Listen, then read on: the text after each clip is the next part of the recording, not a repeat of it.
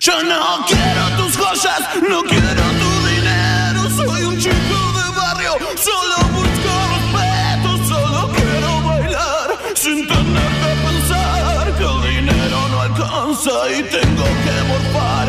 Y si hay tira piedras es para recordar. Si la lluvia no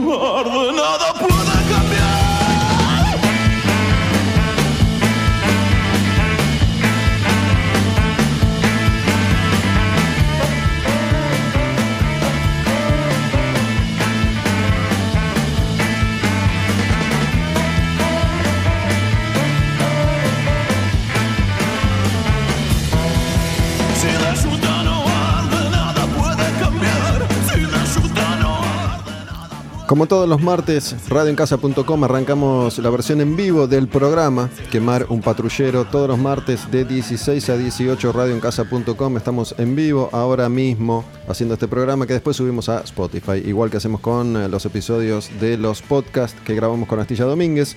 Acabamos de grabar uno sobre Eminem que estará subido próximamente para aquellos que escuchan en vivo el programa. Saben a esta altura, los que vienen escuchando Quemar un patrullero, que los tiempos no son siempre reales, presentes. Hay pasado, hay futuro. Por estás escuchando esto en 2020 y ya pasó lo que acabo de decir. No tiene demasiado sentido, pero bueno, a esta altura el que escucha podcast de esta forma más o menos, más o menos lo sabe, ¿no?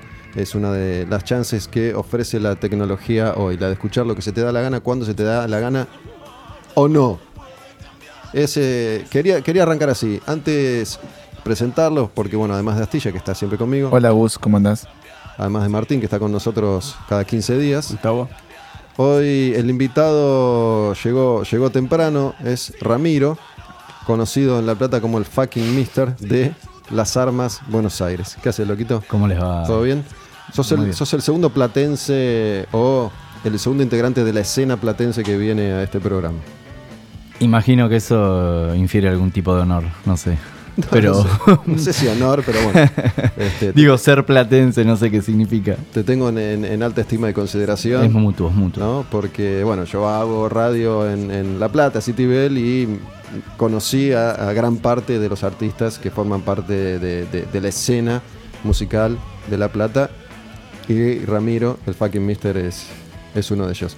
¿Cómo es esto de, de- Digo, yo ya sé que sos el fucking mister. Ellos se están enterando. Y ese es un nombre... Mm, es- eh, a mí me cae muy simpático porque en general, además, es- cuando me crearon el Instagram en algún asado, yo estaba un poco reacio, como, como sabe ser uno frente a las cosas nuevas en general. Eh, se ocurrió ese chiste del fucking. Es Mister, es mi apodo. Pero bueno, vos has adoptado particularmente lo de fucking y me causa. eh, me- No, pará, yo no lo adopté. No, yo no, pero. lo uso, decís. Lo, lo usás, quiero decir, pero no. eh, es el nombre de Instagram, en realidad. Mister es como el apodo de mis A amigos y demás. Pero fucking da como una- un cierto sesgo de autoridad que. Una- un énfasis. Sí, que no sé si puedo este, Me gusta solventar, decirte, pero. decirte Mr. F. Mr. F también, ¿no? Está Mr. bien. F me, me gusta. Pero fue el digo, nombre. Cuando, ah, bueno, ¿cómo le ponemos al Instagram? The fucking Mister. Quedó. Bueno, antes de, de empezar a hablar de, tu música y de lo que tengamos ganas de hablar con respecto a lo que vos haces, me gusta que, que los invitados participen un poco de lo que solemos hacer nosotros acá en el programa, lo mismo que, que hace Martín. En definitiva, sumamos a todos aquellos que quieran contar algo, decir algo. Y. mm, ¿Por qué dije o no recién con el tema de las, de las redes sociales? No, es algo que a mí me, me llama la atención particularmente, que, que me entusiasma también particularmente, porque no sé, puedo intuir de qué lado se ubican ustedes en, la grieta de, la red social y la plataforma, ¿no? si es el bien y es el mal. Em, yo tengo una postura fo- formada, no me parece que haya lugar para tibiezas ya a esta altura, en, este caso, ¿no? Eh, hoy charlando con Cuchi. Yo vine a un programa de música. No, me tengo que pelear acá también. No, igual esto tiene que ver con la música. Eh, hablando con Cuchi hoy, Mm. Cuchi Calderón, que, que también labura en Cantilo, bueno, y es de La Plata, y Sí. el mister lo conoce perfectamente. eh, hablando de algoritmos, en un momento yo le dije, para mí algoritmo es sinónimo de capitalismo, ¿no? Es el beneficio de unos pocos, muy, muy, muy pocos, a costa de la miseria de la enorme mayoría. No, no sé si, si estamos de acuerdo, los, los veo a sentir. Martín. Totalmente de acuerdo, muy de acuerdo. Esto viene ya de la época de la conquista, viene desde que llegó Colón. O sea, Colón fue el primer, la primera red social que llega a América Latina. O ¿De, qué, ¿De qué manera? A ver. Y llega a partir de las tintas, llega a partir de, de los primeros papeles y llega a partir de contar eh, no tan verdades de un escenario que empieza a descubrir. Si vos empezás a jugar un poco con la historia, ves que el tipo llegó y había una América sin que se llamara América. O sea, América Latina empieza a sangrar a partir de, que se llama América Latina. Y de que los primeros mails o tweet o Instagram que lanza Colón en ese momento, pues de más lo hacía, eh, empiezan a contar otra historia. Sabes que quiero aprovechar que decís esto, por ahí, por ahí los, los corro un poco de tema, pero la verdad no quiero dejar de, de mencionarlo, aunque sea. ¿no? Estamos haciendo este programa, eh, de nuevo, depende cuándo lo van a escuchar, pero a, a horas de la, de la lo que para mí es una tragedia en Bolivia. ¿no? Digo, la, la renuncia forzada de Evo, de nuevo, depende Golpe de la, Estado. La postura ideológica de cada uno. Digo, tampoco hay mucho lugar para tibiezas en este caso. Es un golpe de Estado, un golpe de Estado bien old school, como nosotros Mm. conocimos en toda Sudamérica. ¿no? El poder de Estados Unidos vinculándose con la, con la iglesia y, y los militares en Bolivia para sacar a un tipo que me parece, si bien yo no estuve en Bolivia, como tampoco estuve en Venezuela, como tampoco estuve en Brasil recientemente, me parece que ha hecho por su país un montón de cuestiones que son para, para celebrar. ¿no? Vos El- fíjate- el crecimiento económico, el desarrollo, la igualdad, la estatización, digo, un montón de, de logros que son, son una realidad. Vos fíjate recién lo que planteabas, ¿no? Eh, para mí también es un golpe de Estado, ni hablar. O sea, golpe de Estado como fue el golpe de Estado que hizo Colón o que hizo Cortés o que hizo Pizarro o que hicieron los militares en América Latina. Para, el tipo se tuvo que exiliar, se fue a México. Siempre ¿no? se tienen que ir, o sea, siempre los echan, siempre los echan. De hecho, al Inca lo echaron, al Dorado lo echaron, a los mapuches los echaron y a todo aquel que estaba estableciendo una bondad originaria del estilo rusoniana, los terminan echando. Es un golpe de Estado. Si vos jugás con la historia del rock en América Latina, para mí hay tres canciones que marcan lo que va desde 19- 1492 a la Guerra de Independencia a el sangrado del siglo XXI en Argentina, que es podemos empezar a jugar con los violadores y eh, somos latinoamericanos y estamos orgullosos de serlo en esa burla porque nos sacan o cinco siglos o la canción de los Kylac no hay nada que festejar quinto centenario. Y si jugás con una filosofía más fuerte es Morris. Cuando habla el oso yo vivía en el bosque muy contento vino el hombre y me llevó a la ciudad. Es eso. O sea, con esa metáfora explicás América Latina de cinco siglos ahora, explicás el golpe de Estado, explicás lo que pasa en Ecuador, explicás las medidas antipopulares que toman en Chile y para que aparezcan los jokers, como hablábamos la vez pasada, para pedir principios, para pedir verdades, para pedir reivindicaciones, ¿no? Eh, jugamos con las nuevas tecnologías. Vos fíjate lo que son las redes hoy, nos están mostrando cómo queman las banderas de los pueblos aborígenes. Antes no lo sabíamos y lo hacían igual. Tenemos que recurrir a los viejos códices o a los viejos libros de historia para decir que hubo una masacre de cinco siglos. Está pasando lo mismo. Eh, en filosofía se dice, la historia se repite como dijéramos dos veces. Primero como tragedia, después como farsa.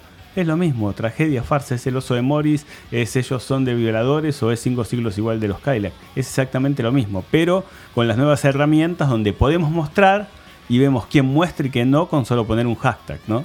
Bueno, pero hay otra realidad también que vos, Gus, decís que no hay que ser tibios y me parece que los medios de comunicación a gran medida están siendo realmente tibios. No me puedes No, informar, Perdón, pero no. ¿te parece? Te puedo decir ciertos informes que estuve leyendo. Son tibios para mal para mí. Pero digo, no hay tibieza. ¿eh? Ah, no, no, son sumamente parciales. O sea, Ah, ya claro, se claro. acabó la imparcialidad, eso es lo que digo. Que o sea, es- vuelve, vuelve a, Pero a hace jugar. rato eso, digo, hoy está más claro que nunca.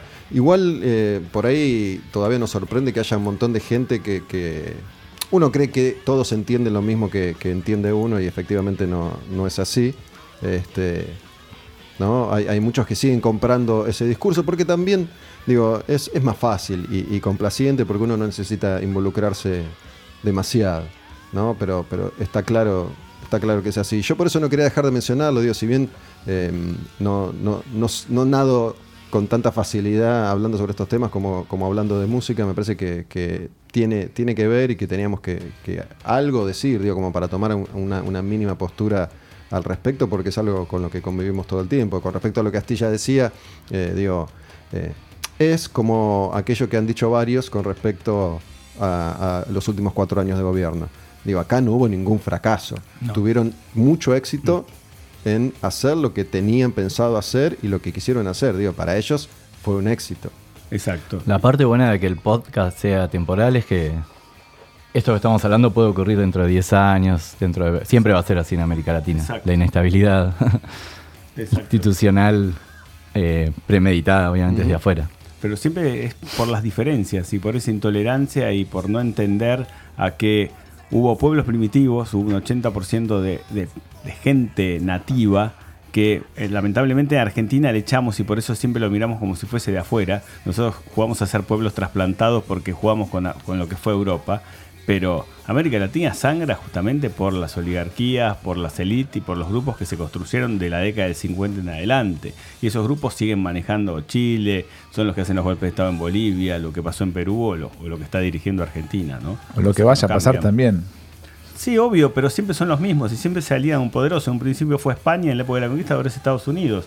El único que le da asile, si vos ves lo que fue eh, el exilio de Evo, tardó más en ir a Europa, porque algunos lo dejaban pasar, otros no, el cielo aéreo se lo prohibía, Bolsonaro lo dejó pasar por su cielo aéreo, nosotros no, entonces es bastante complejo, ¿no? Eh, cuando éramos chicos veíamos lo que pasaba con el Shah de Persia, ¿te acordás vos que decía, bueno, están los, los que están guardados ahí, lo exiliaron y asume el, el- ¿cómo era? Co- Coemi, ¿no? ¿Cómo era? La Ayatollah Coemi. Khomeini. Khomeini, y él ya empieza a dar vueltas. Con Eva pasa, Evo pasa lo mismo, pero sin glamour para los medios. Dice "Oh, Evo- Con Eva también pasó y lo con mismo. Eva también pasó lo mismo. Eva- a, a Eva le pintaron sos el cáncer de la sociedad. Y acá más o menos pasa lo mismo. Ya eh, había gritos como eh, despectivos que decían Evo estaba vendiendo limones en la esquina antes de irse. Y lo ves acá con memes políticos argentinos. Entonces, es como que te da un poco de bronca, es como que involucionamos, como que no entendemos y ya hay que quemar la bandera de los pueblos aborígenes me parece que es patético.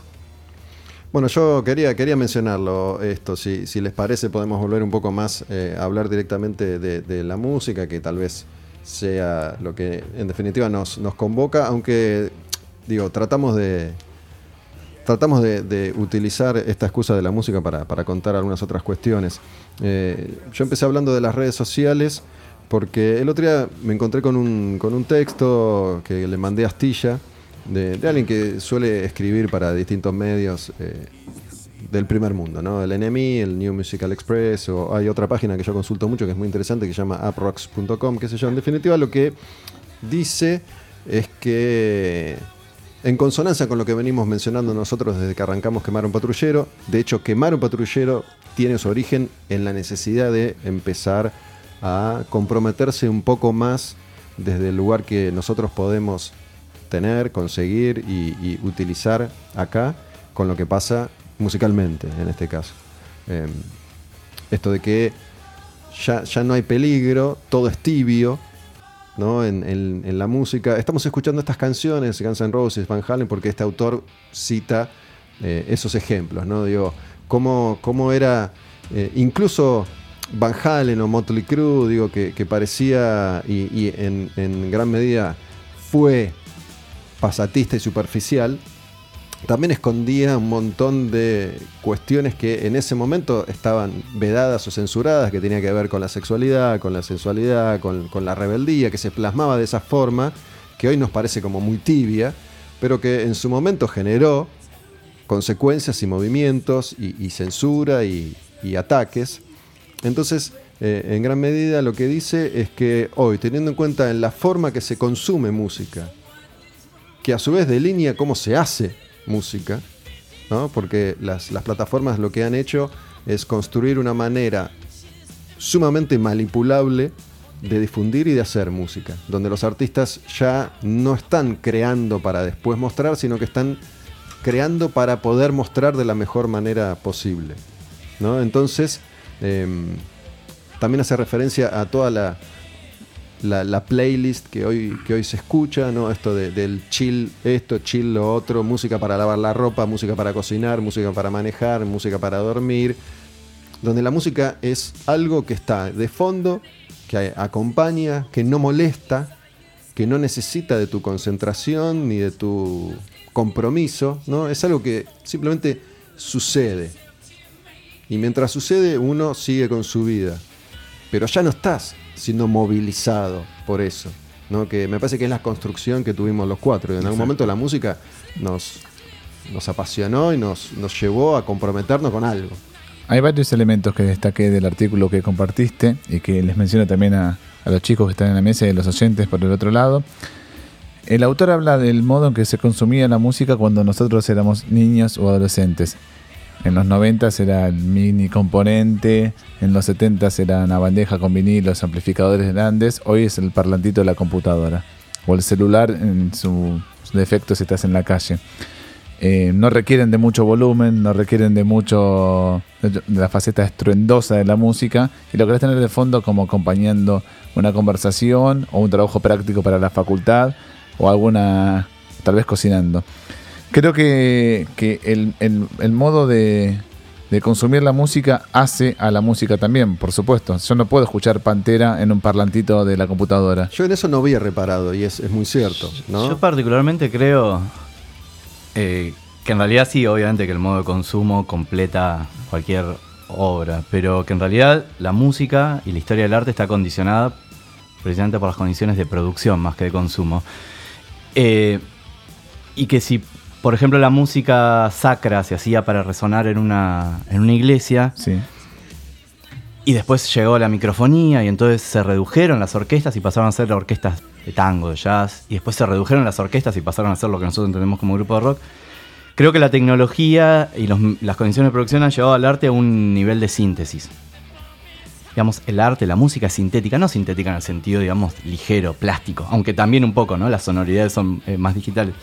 La síntesis, a mi entender, empieza a, quizás a, indagar más en esa esfera del arte que es la comunicación, que es el mensaje, y no lo, lo no dicho, lo irresuelto, que es también la gracia del arte. Si se reduce a algo más este, sintético, se empieza a convertir entonces en un estímulo y en un efecto. Entonces me parece que pasa por ahí, no sé si es que la gente escucha de fondo, y no, sino que busca cada vez más, porque está condicionado y más reducido, se- me parece que se acota más al hecho del estímulo. Yo necesito esto para esto. Las narrativas se redujeron, los sonidos se reducen, o sea, lo- la música es mucho más sintética.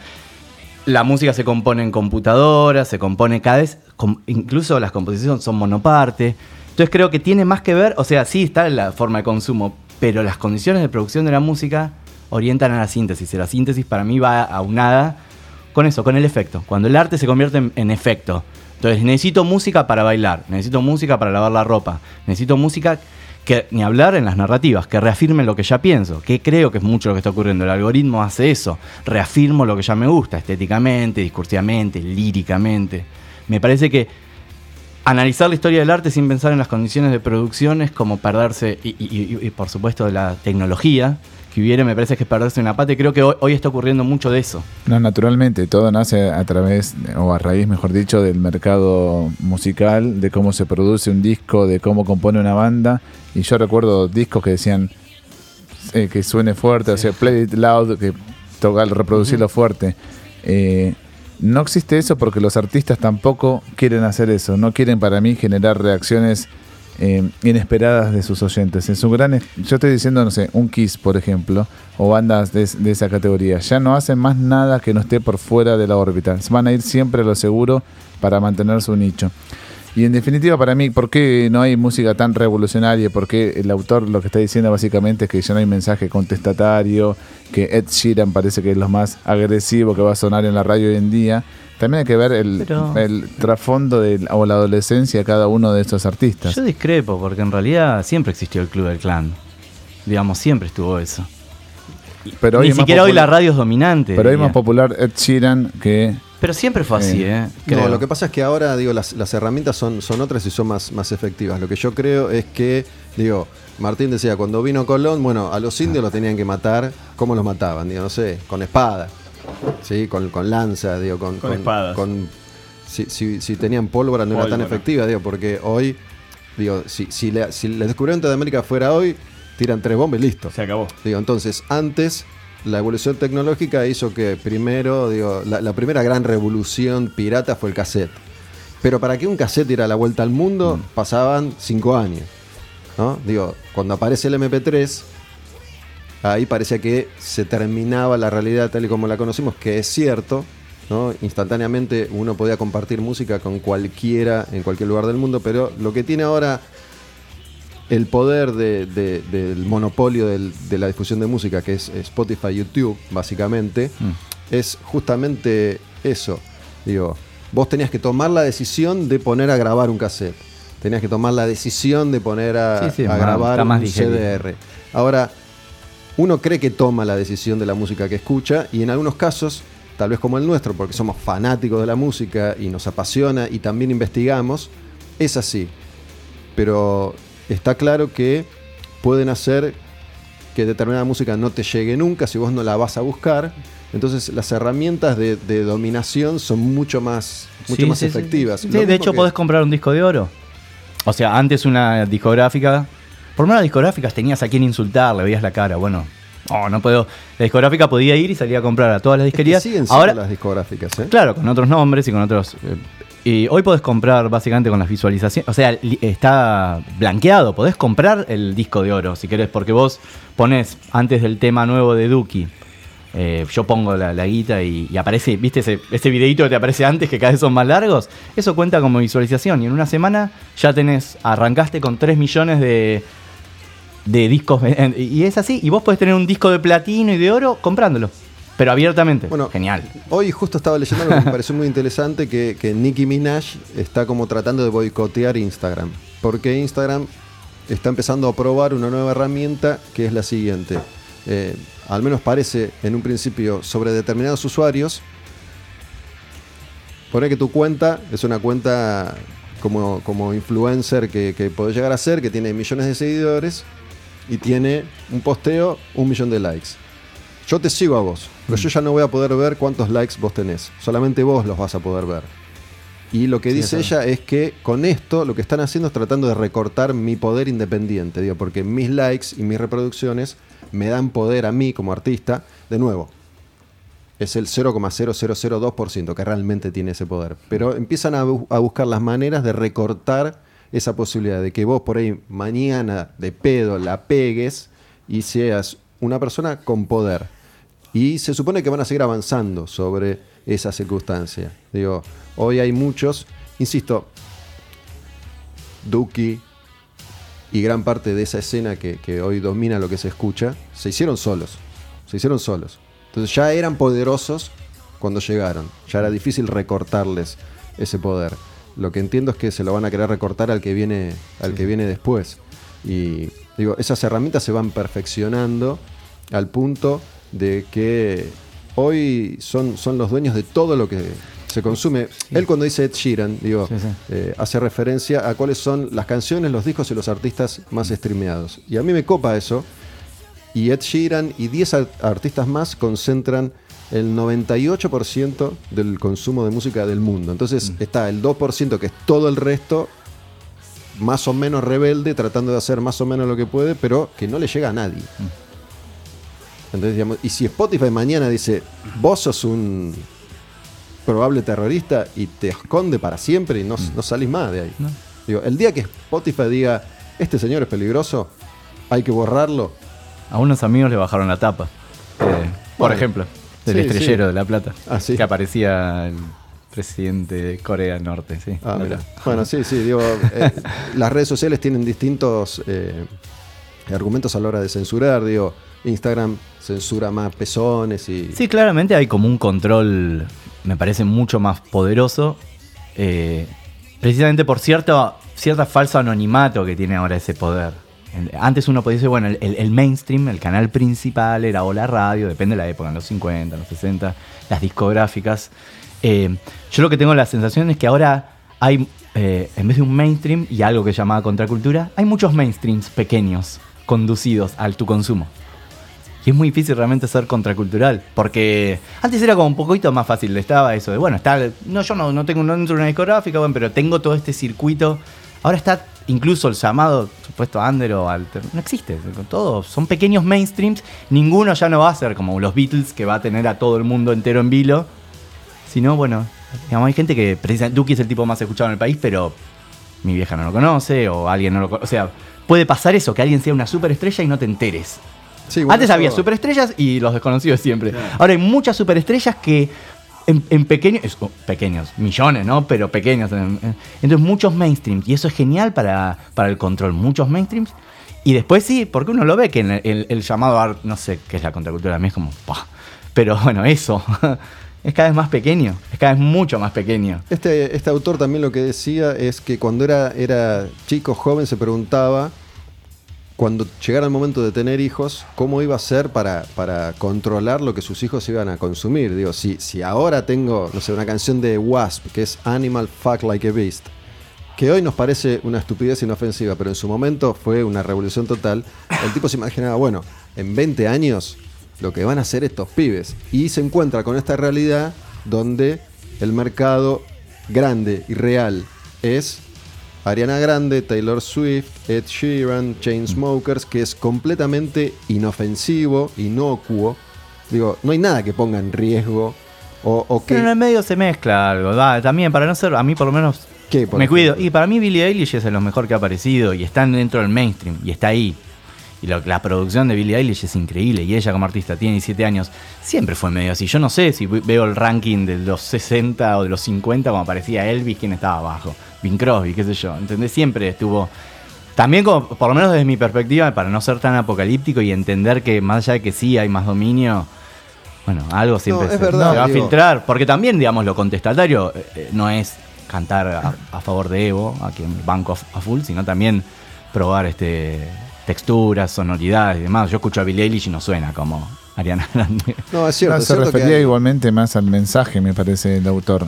Digo, hay excepciones, sí, obviamente que hay cosas que son muy, muy interesantes. Incluso lo que, lo que decía era citar los casos de, de Slayer o Pantera, que, que son bandas de, de metal, de metal extremo, si, si querés, que supieron colarse en, el, en el mainstream. ¿no? Si bien nunca llegaron a ser eh, tan populares como Madonna, lo cierto es que lograron un nivel de popularidad alarmante para ese tipo de música. Eso hoy no está. Digo, hoy el mainstream, y hoy si te fijas, los 200 temas más escuchados desde hace años, no hay nada de eso. Digo, por ahí te colas un Billie Eilish y al- y alguna otra cosa que puede resultar interesante, pero digo, es bastante más monocorde lo que se escucha. También dicen que lo que plantea este autor es eh, un poco lo que comentaba Astilla, ¿no? Digo, que, que teniendo en cuenta lo que vos decís, la forma en la que cambia la producción de música de acuerdo a la tecnología y a la forma en la que se va a consumir, hace que haya como una especie de, de- de chatura sonora.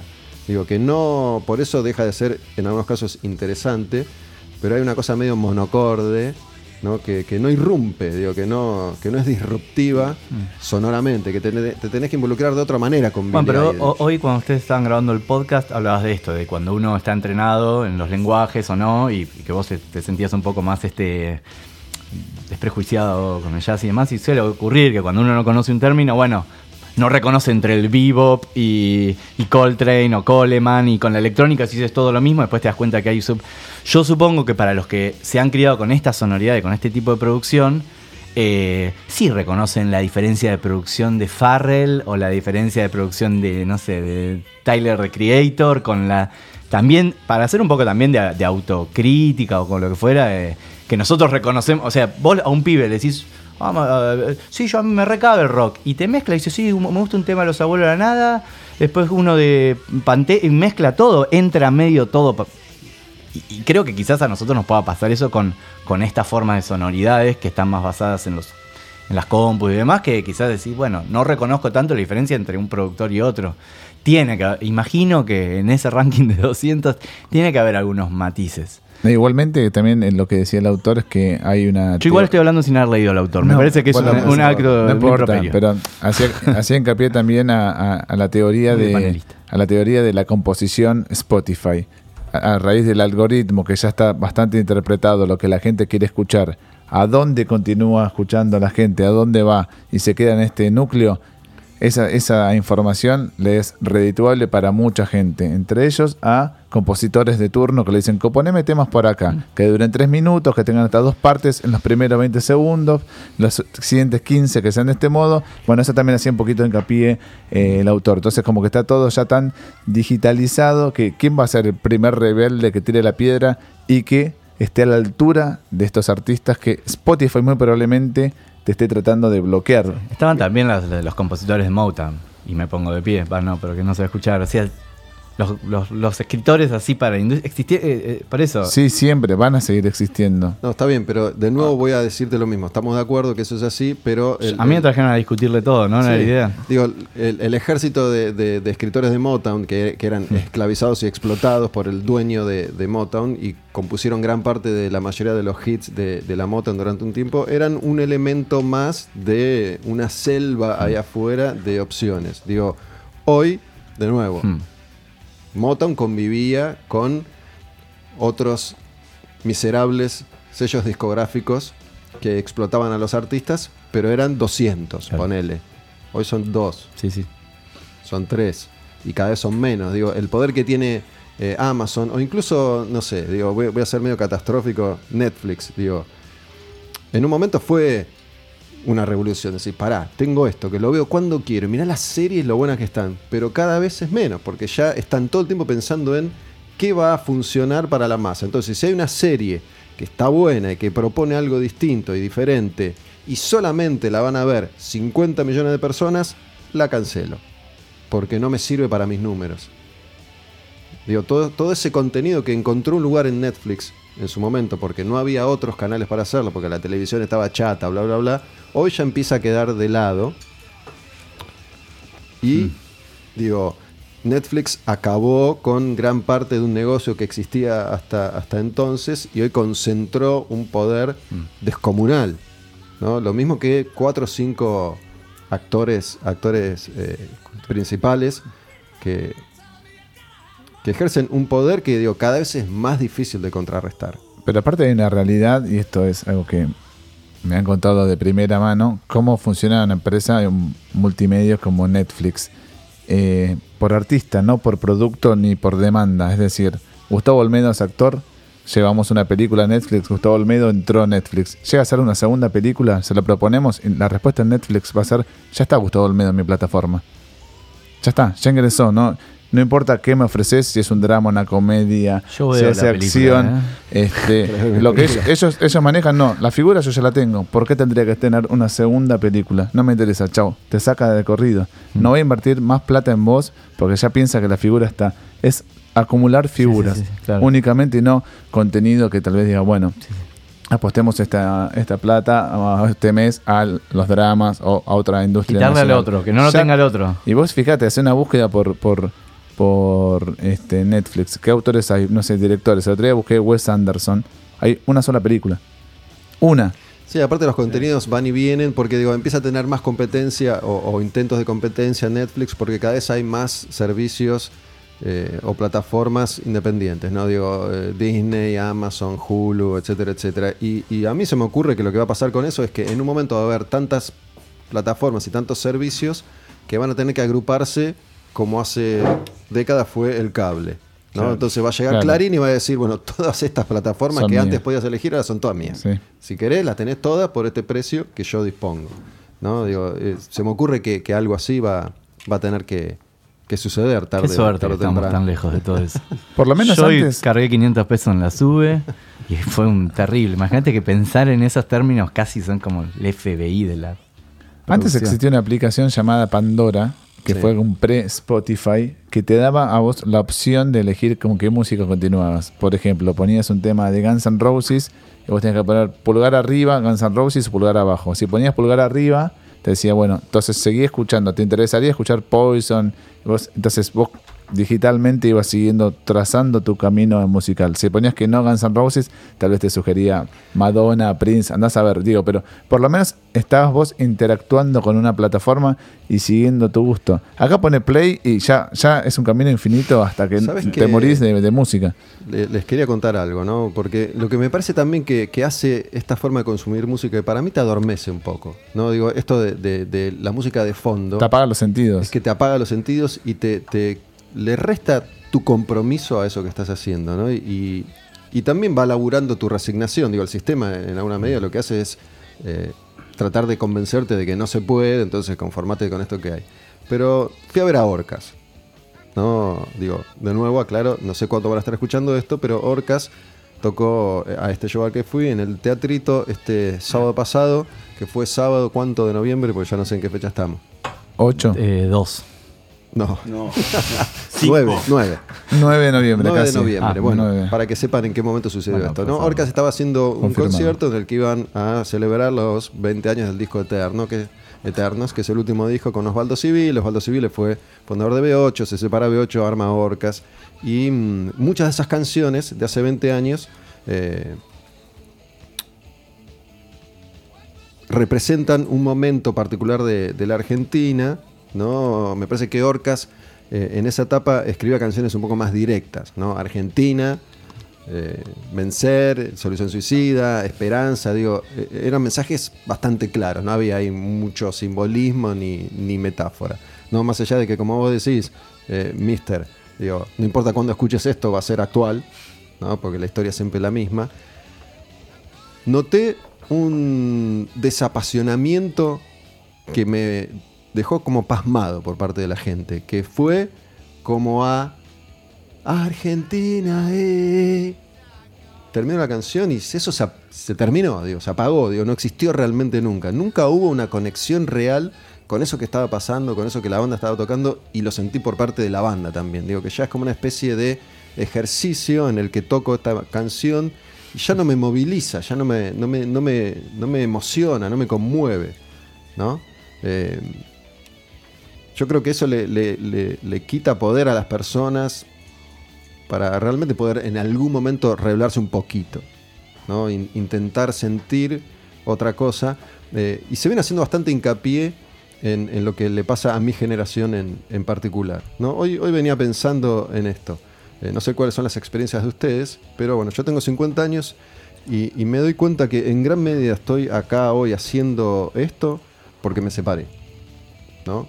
Digo, para mí separarme hace 5 años fue choqueante a nivel personal. ¿no? Yo tenía mi, mi casa, un matrimonio, dos hijas, Yo era un hombre bien, tenía perro y mujer. lo que quiero decir es, yo hoy me doy cuenta que muchos de mis amigos, aún queriendo, no pueden hacer lo que hago yo. Que voy a ver el concierto que se me da la gana, todos los días que se me da la gana, y vivo eso con más libertad, ¿no? Porque el, el que tiene ese compromiso, de alguna manera, tiene que responder a sus obligaciones familiares, ¿no? Y me doy cuenta que por eso, por la edad, por lo que fuera, se les ha ido apagando esa pasión que por ahí compartimos en algún momento con respecto a lo musical, ¿no? Donde no solo no investigan ni se comprometen con lo que se hace, sino que ya ni siquiera Motorhead, ACDC o Metallica los conmueven. Esto que yo decía y describía sobre Orcas.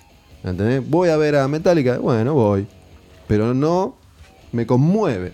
Voy a verlo como miro una serie chota en Netflix.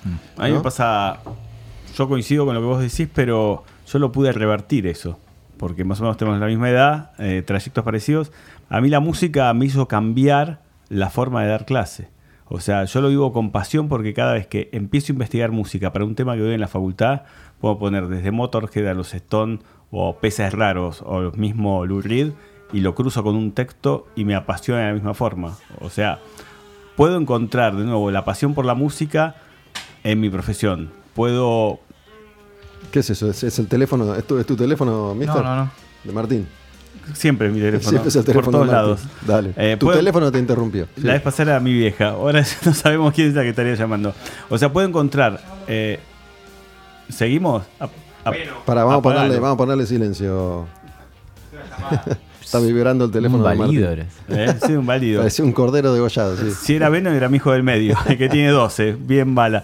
Eh, yo le encontré a la pasión de la música y no perder eso que vos decías de seguir buscando, investigando, flasheando y decir, veo Motorhead y me conmueve, escucho los Stones, me conmueve, escucho a Louis me conmueve, etcétera, porque lo puedo cruzar con mi profesión. Puedo en- encarar otra manera de dar clase en la facultad o en el colegio, donde sea, a partir de la pasión por la música. Entonces voy a ver a Decal, cumple 30 años el disco Electric y flasheo de la misma manera.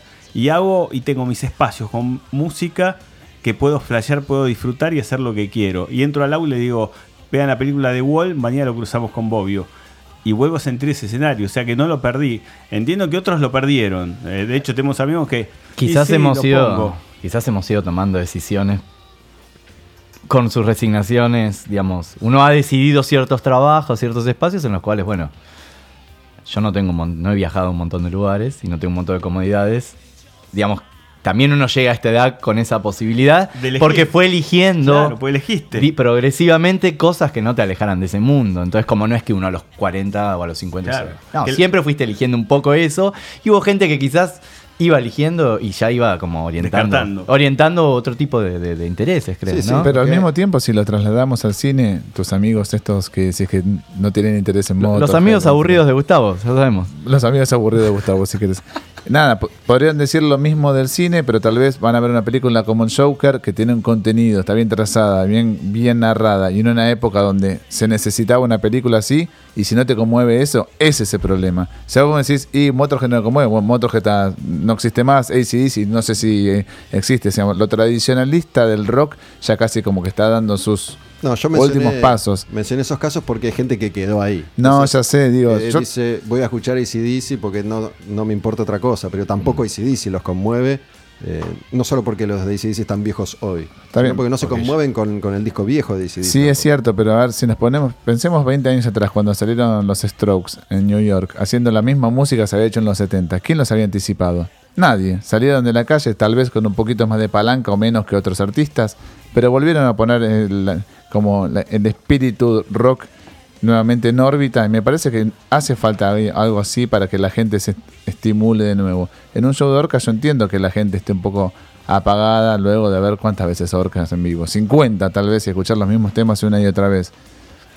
Sí, no sé si tiene que ver con eso, pero digo, hay, hay- en el caso de Orcas en particular... Si hay- perdieron, quizás perdieron la gimnasia de emocionarse, sencillamente. Es eso, yo creo que Eh, es el hecho de que vos busques música nueva, o arte nuevo, libros nuevos, eh, mantiene en vigencia e- esa necesidad. Entonces, cuando volvés al libro que lo leíste hace 20 años, volvés a leer Hojas de Hierba o escuchar eh, el álbum blanco. Precisamente escuchar a los Strokes o a Billie Eilish te ayuda a disfrutar, porque en realidad lo que estás ejercitando es la capacidad de amar y de emocionarte si pasa a ser como algo bueno que practicaba después, dejás, o sea, creo que significa dos cosas, que, que vos te quedes atado a, va de la mano, te quedes atado a un viejo disco y no sigas escuchando nuevos. Porque después cuando volvés a ese viejo disco ya no perdiste la, la musculatura Sí, es emocional. una decisión, como dice Martín, digo, él, él toma, toma una decisión. Digo, tengo, tengo amigos aburridos también en, en- en el medio que teniendo la posibilidad de tomar otras decisiones y elegir otros caminos, no lo hacen, digo, por, por la razón que fuera. Mm. Este, O, o te dicen, por ejemplo, me dicen a mí, ¿cómo seguir surfeando a los 50 años? Voy a seguir surfeando hasta que tenga 70, o 80 o hasta que me dé el cuerpo. Eh, es una identidad, es como decías vos, es el estado del arte que lo mantenés latente. Surf o no surf. Claro, y te implica ir a buscar más. O, por ejemplo, hoy llegué a subir universitario y me bajo del tren y estaba escuchando James Addiction. Y decías, qué flash, esta mañana James Addiction voy a dar clase. Y me sigue conmoviendo. El problema va a ser cuando no me conmueva más y ahí me voy a preocupar. Ya no sé qué le voy a transmitir a mis hijos. ¿entendés? Pues mis hijos van mamando esto también, de descubrir, de emocionarse, de dejarse emocionar, que está bueno. A, mí me sale una lágrima y me encanta, no lo voy a ocultar, pero hay gente que lo oculta, dice, no, yo ya no estoy para esto. ¿Por qué no estás? Pregúntate por qué no estás, te diría Foucault, ¿entendés? Sí, es una búsqueda personal. Digo, en, en gran medida que Ramiro, el mister, esté acá, tiene que ver con, en lo personal, un camino que de pronto me tocó transitar, que es el camino de la plata y de la música y de la escena, y que realmente a mí me ayudó mucho en volver a conectar con esto que vos decías, porque empecé a conocer a otros artistas que no conocía, en su mayoría eh, con, con una inquietud y una iniciativa distinta a- al común de bandas y artistas que podés cruzar en, en Capital, porque la, cuestión pasa por, otro lado y también entrar en contacto con montones de, de chicos mucho más jóvenes y, y me pasa esto cada vez más. Digo, si voy, si voy, a, si voy a ver ICDC, eh, voy a ver un montón de gente eh, menor, igual o mayor que yo, pero si voy a ver a, a muchos artistas que voy a ver, siempre soy el más viejo. Digo, siempre soy el más viejo. Em, pero eso a su vez me sirve a mí para reconectarme con, con una especie de fuego eh, que, que tiene que ver con, en este caso, la pasión por, por la música y por, por que pase algo. Digo, Y aunando todas las charlas, la del algoritmo y demás, muchachos, no estudiamos administración de empresa, no tenemos seis apellidos. Esto nunca fue fácil. Siempre fue el camino más llano hacia el fracaso y la frustración, este asunto del rock. O sea, tampoco nos. pero en el buen sentido, digamos. Nunca fue fácil. De hecho, yo creo que este es el momento increíble, sobre todo para ese asuntito ahí de una guitarra, seis cuerdas, una máquina que se inventó para matar fascistas, diría un viejo cantante de folk. Es un gran momento para hacer canción, nadie espera nada de vos, nadie espera. El rock, o por lo menos este lenguaje enorme llamado rock, está en el momento, por primera vez está en el lugar que se dijo toda la vida que iba a estar.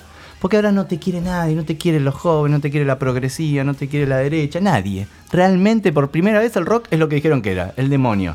Genial, para ser artista, para crear o para escuchar música tienes una libertad, eh, para mí, inédita. ¿Sabes? Mm, si no lo tomas así... Gracias por, por ese pie, porque traje otro, otra nota, que en este caso es una nota de Sergio Rodman, ¿no? Sergio Ro- Rodman que presentó un nuevo proyecto musical que es Rodman, su proyecto Esta nota sí la leí porque me la nombraron, porque yo vivo diciendo esas cosas. ¿Leíste esta, la de Silencio? La que habló de que el- era un gran momento para el rock o algo así, ¿no? Sí, bueno, le hicieron muchas notas Sí. porque estaba promocionando una fecha en vivo en la que presentaba Rodman, que es su último, su último laburo, Mm. digo. Eh, pero justamente habla de esto que vos mencionás y de la guitarra eléctrica como, como arma y de que el rock estaba ahora ante la mejor opción para volver a cambiar las cosas para hacer esto que se supone que tenía que hacer y que en algún momento, que, que en algún momento hizo. Eh, en, definitiva, ¿no? Porque le preguntan, eh, esta nota está en silencio.com.ar, creo que es la página. Hay varias notas a Rodman, así que esta es la que más, más me gustó. Eh, y habla justamente de las formas de consumo y de cómo, cómo Spotify digita la información de, de determinada manera. Y otra cosa que creo que vos has, has tocado, Martín, como, como profesor, que es, digo, antes uno tenía que ir a buscar la información y tenía que incorporarla para poder compartirla. Tenías que ir y rastrearla, tenías que aprender, tenías que investigar, tenías que estudiar. Hoy, como la información está disponible instantáneamente todo el tiempo, cambió la forma en la que un ser humano se instruye. Entonces, no incorpora conocimiento porque sabe que está ahí disponible Mm. en cualquier momento. Entonces, eso pasa con la música también. Digo, este, laburo que vos decís que hasta digitalmente lo podías hacer de voy a Guns N' y después me sugiere esto, me sugiere lo otro, lo, hemos hecho todos eh, en distintos momentos de distintas formas. Hoy eso no, no pasa, ¿no? Y lo que dice Rodman es que justamente eh, el joven no se conmueve con, con la música de la misma manera en que otras generaciones lo, lo han hecho. Y esto no siempre tratando de decir, eh, oh, estamos perdidos. Lo de antes era genial, porque acabo de decir que, que conecto también con mucho de lo que está pasando ahora, que, que es muy interesante. ¿no? Eh, habla de, de- de cómo la app para una cosa, para la otra, para escuchar música también diluyó un poco ese, ese poder, digo, porque eh, consultás tu teléfono para, para cualquier cosa y para música también. Es que, es que vuelvo a la idea de que, Deja de ser arte que vuelvo a la idea de eso, de la síntesis y donde el arte que tiene su, su cariz de comunicación, porque es una forma de comunicación, cuando se circunscribe a, al- a la comunicación y se convierte en mensaje, pierde la problematización. O sea, un- una cosa es un poema y otra cosa es un discurso. Entonces, si ya está resuelto y esa, si uno puede saciar todo, desde elegir la aplicación para algo, desde elegir el tipo de música, desde que esa letra diga exactamente lo que yo pienso o hable sobre mi forma, bueno, hay menos posibilidades de problematizar. Entonces, este, pasa a ser eso, pasa, pasa a, reducirse el, el cariz político del arte. El cariz político del arte no es hablar de política tradicional, es, la- el poder transformador. Digamos, este, no está mal ni el reggaetón, está- ahora cuando el reggaetón me dé a Patti Smith o a Bob Dylan, gente que me, que me promueva formas diferentes de pensar el mundo, de sonar, esa es la parte, la parte revolucionaria de, esos, de esas personas que acabo de nombrar. No eran ex sus letras, sino poder ver el mundo de diferentes maneras. El arte no puede ser algo resuelto, es al revés, tiene que ser una insatisfacción constante. Entonces, el, el modo de síntesis promueve eso, el consumo concreto y satisfactorio. Eh, me parece que va medio por ese lado, yo lo entiendo por ese lado. No sé si pasa porque los chicos no quieren o si no porque uno se va acostumbrando a esas formas de, de consumir. Intuyo que igual siempre va a haber grietas o filtros donde, donde se busca algo más y donde algo no está del todo resuelto y algo escapa de ese mismo producto que, digamos, la nombró Billie Eilish porque me encanta, pues es lo único que hay en el mainstream. Y me parece que es difícil encasillarla. Rompe, o sea, le gusta a Frank y le gusta. O sea, mezcla- o sea, se escapa de eso mismo, también escapar de su propio nicho, que está todo súper target. Y bueno, ahí es, es a donde quizás no, termina de estar resuelto y donde el arte vive, en, la no resolución. Pero creo que va muy de la mano con esta forma de, de producción y de consumo. Sin embargo, resulta paradójico que hablemos de algoritmos y que Rothman hable de aplicaciones que te van licuando el cerebro y al mismo tiempo también ha aumentado la demanda por los vinilos y las bandejas y que cada año se venden más vinilos en todas partes del mundo, como que están, están conviviendo los dos mundos al Sí. mismo tiempo y hay demanda y oferta para los dos ámbitos. Y pasa que igual Pero como un culto. es intrascendente lo que mueve. A nivel masivo es intrascendente, pero no deja de ser una noticia, que cada año se vendan más que discos un- que el año anterior. Es un, es un fetiche Es decir. de, de alguna manera, pero digo, igual no mueve la aguja, pero en lo más mínimo. Digo, pero nada. Eh, Entiendo que es un fenómeno que ha ido creciendo, no sé. Pero mueve la, la aguja una aplicación que a fin de mes tal vez ya sea caduca o haya pasado de moda. No, Digo. no, mueve la aguja que eh, invade Creo- los creo que hogares de también todos los, los los- habitantes del planeta. Los discos y los vinilos y el consumo atento y fetichista es de gente que ha crecido, que ahora puedes, aunque sea comprarte, va, yo no, pero alguien se puede comprar a fin de mes y te puedes comprar el vinilo, pero tiene que ver también, habría que ver las, las edades, sí, el target y demás, pero el consumo masivo eh, está yendo por otro lado, creo. No sé, digo, a mí hay, hay un- una chica que es como el, el último gran fenómeno de, de esto que podemos llamar trap de alguna manera y, y que para mí se, la- se las voy a hacer escuchar a ver si la, si la conocen, si ya la escucharon. Nicky Nicole. Nicky Nicole. No. No te gusta, pero bueno, yo creo que no, no me digas, no me hagas eso al aire. yo te escuché que lo dijiste. Mira si está escuchando, Nicky. Pero claramente aplica un poco a la fórmula a la que hicimos referencia durante toda la charla. Digo, no sé qué tan involucrada está esta chica en su arte. No tengo idea. Pero si vos escuchas las canciones te das cuenta que son todas iguales, hablan todas de lo mismo y están pensadas para triunfar. Capaz que salen genuinamente. No lo sé, no lo sé. Pero digo, sacó un disquito ahora, un disco con, con nueve canciones, venía de single, single, single. El disco tiene dos fits, dos colaboraciones, que curiosamente son con Kazu y con Duki. ¿No? Que eso te garantiza Hmm. cierta repercusión y, y ciertos números a la hora de, de las reproducciones. Digo, a mí sí me gusta, digo, me parece que de, de- de mucho de lo que aparece eh, hay algo que me llamó la atención de, de movida. Pero digo, es esto, es esto todo el tiempo, es así todo el tiempo. Tengo cariño de verdad. Para mí es nuevo esto de amar. Pero lo voy a intentar y no sé si fallará. Nadie me dijo que sería tan complicado. Esta es Kazu. El deseo de quedarme aquí a tu lado. Siento que tengo ya los días contados para caer en tu prisión. Se prende fuego la ciudad. A mí me gusta igual, ¿eh? Digo, no, no tiene que ver eh, en este caso con, con que no me guste. Digo, la verdad es que en, en- en esta época en la que lo mainstream es esto, y, y en su momento cuando el mainstream era Mm. Shakira o Ricky Martin, qué sé yo, me quedo con esto. Mm. Eh, Sí, sí. digo, no, no sé en qué va a terminar, de qué forma repercute en las mentes de los niños, pero hay, hay muchas cosas que son, son interesantes. Para mí hay que. A mí no me gusta, ¿no? Malena escucha esto que tiene 12 años y los hermanos le dicen apaga eso, Malena, porque no nos gusta. Eh, para mí el estado del arte hay que seguir alimentándolo y hay que construir desde la educación, me gusta llamar la educación como un acto revolucionario dentro del programa, es buscar espacios o cuñas donde eduquemos pequeños jedis que transporten eh, los contenidos de la música que nos gusta. Así como tienen los adolescentes o los chicos un montón de ventanas abiertas, que son las redes, abro esto, abro esto.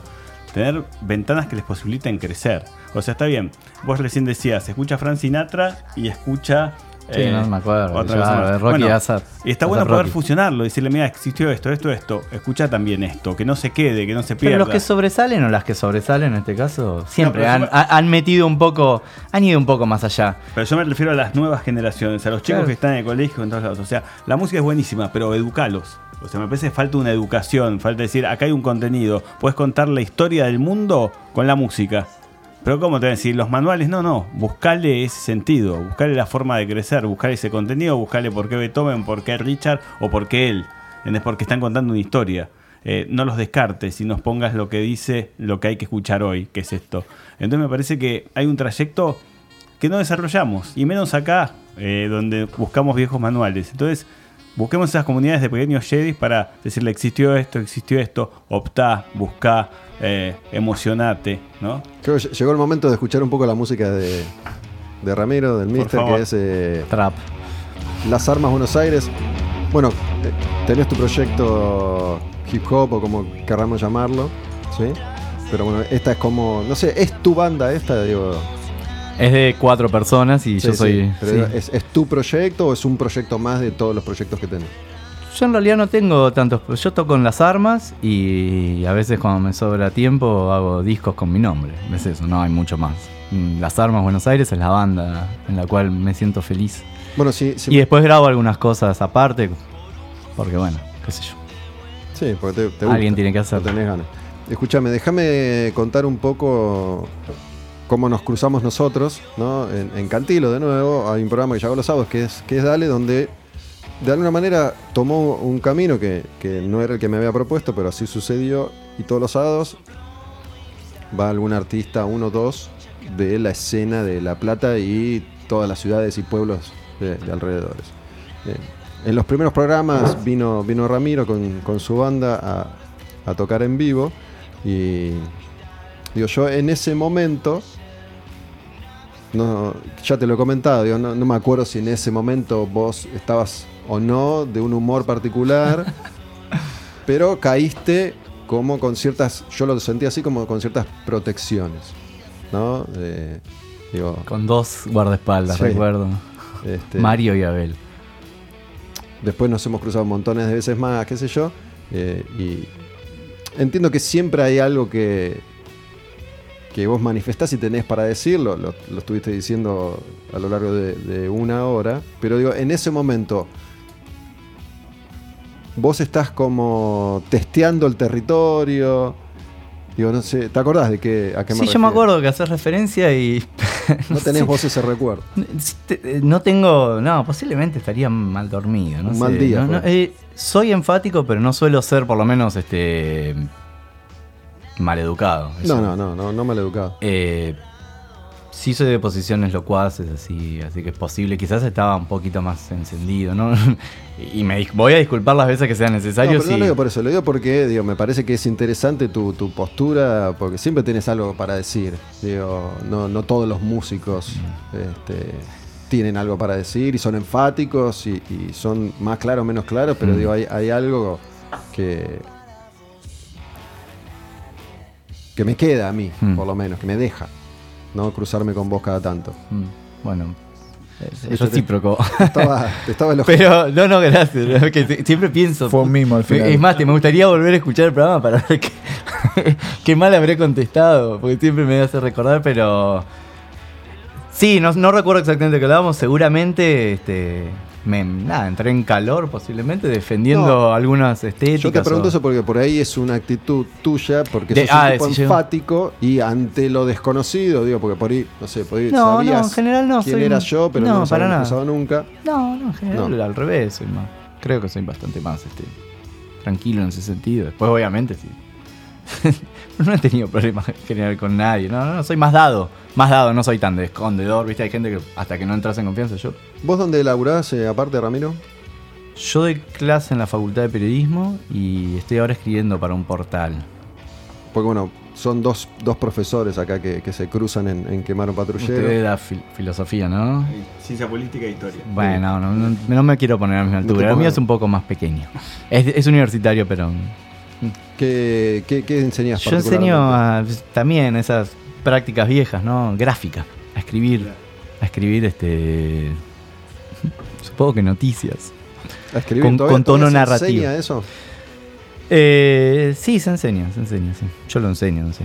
¿Cómo, ¿Cómo se enseña? ¿Cómo lo enseñás vos? Digo, ¿cómo, ¿Cómo le enseñás algo? Yo siempre tuve la sensación eh, en, en este tipo de, de- de enseñanzas, o de radio, Mm. de periodismo, de televisión, digo, eh, nunca me entusiasmó mucho lo, lo que crucé por ahí. Digo, me, me- me quedé siempre con la sensación de que no sé cómo es ahora puntualmente, porque hace un tiempo que no tengo contacto con, con eso que se enseña. Pero siempre tuve la sensación de que es un lugar en el que te dan herramientas eh, que son las que te van a llevar por el camino del mal. ¿Qué quiere decir? Que te dan un montón de estereotipos que lo que hacen es igualar a un pibe con otro en lugar de, de, de curtirlos. Bueno, habría una discusión macro que sería, digamos, la educación como algo liberador o la discusión o la educación como algo al revés que te, que te va a acotar en cualquier, no sé, yo no estudié música y no me van a glorio eso. Me gustaría tener las herramientas de la formación musical y la intuición que he desarrollado en tantos años. Eh, en carreras que no son de títulos habilitantes, también está esa discusión. ¿Para qué voy a estudiar algo? O sea, cualquiera puede hacer un programa de radio, cualquiera puede escribir.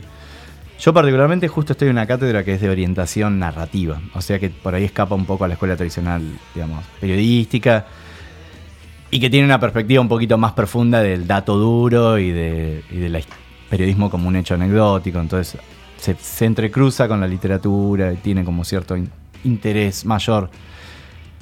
Y entiendo que igual el alcance, hablando también, eh, este, vinculando con toda la charla, hay un punto en el cual si no tenés una pasión por la, en este caso por las palabras, yo de hecho no, eso es público, a mí no me trabajo de periodista, no me gusta el periodismo, no me juzguen, no me juzguen, ustedes habrán tenido, yo nunca estuve con una persona que no me gustara, pero hay gente que sí lo hace. Bueno, yo trabajo, me hago cargo, a mí yo no me formé, sí tengo el título, yo me formé escuchando discos, de ahí aprendí a escribir escuchando discos y en la calle.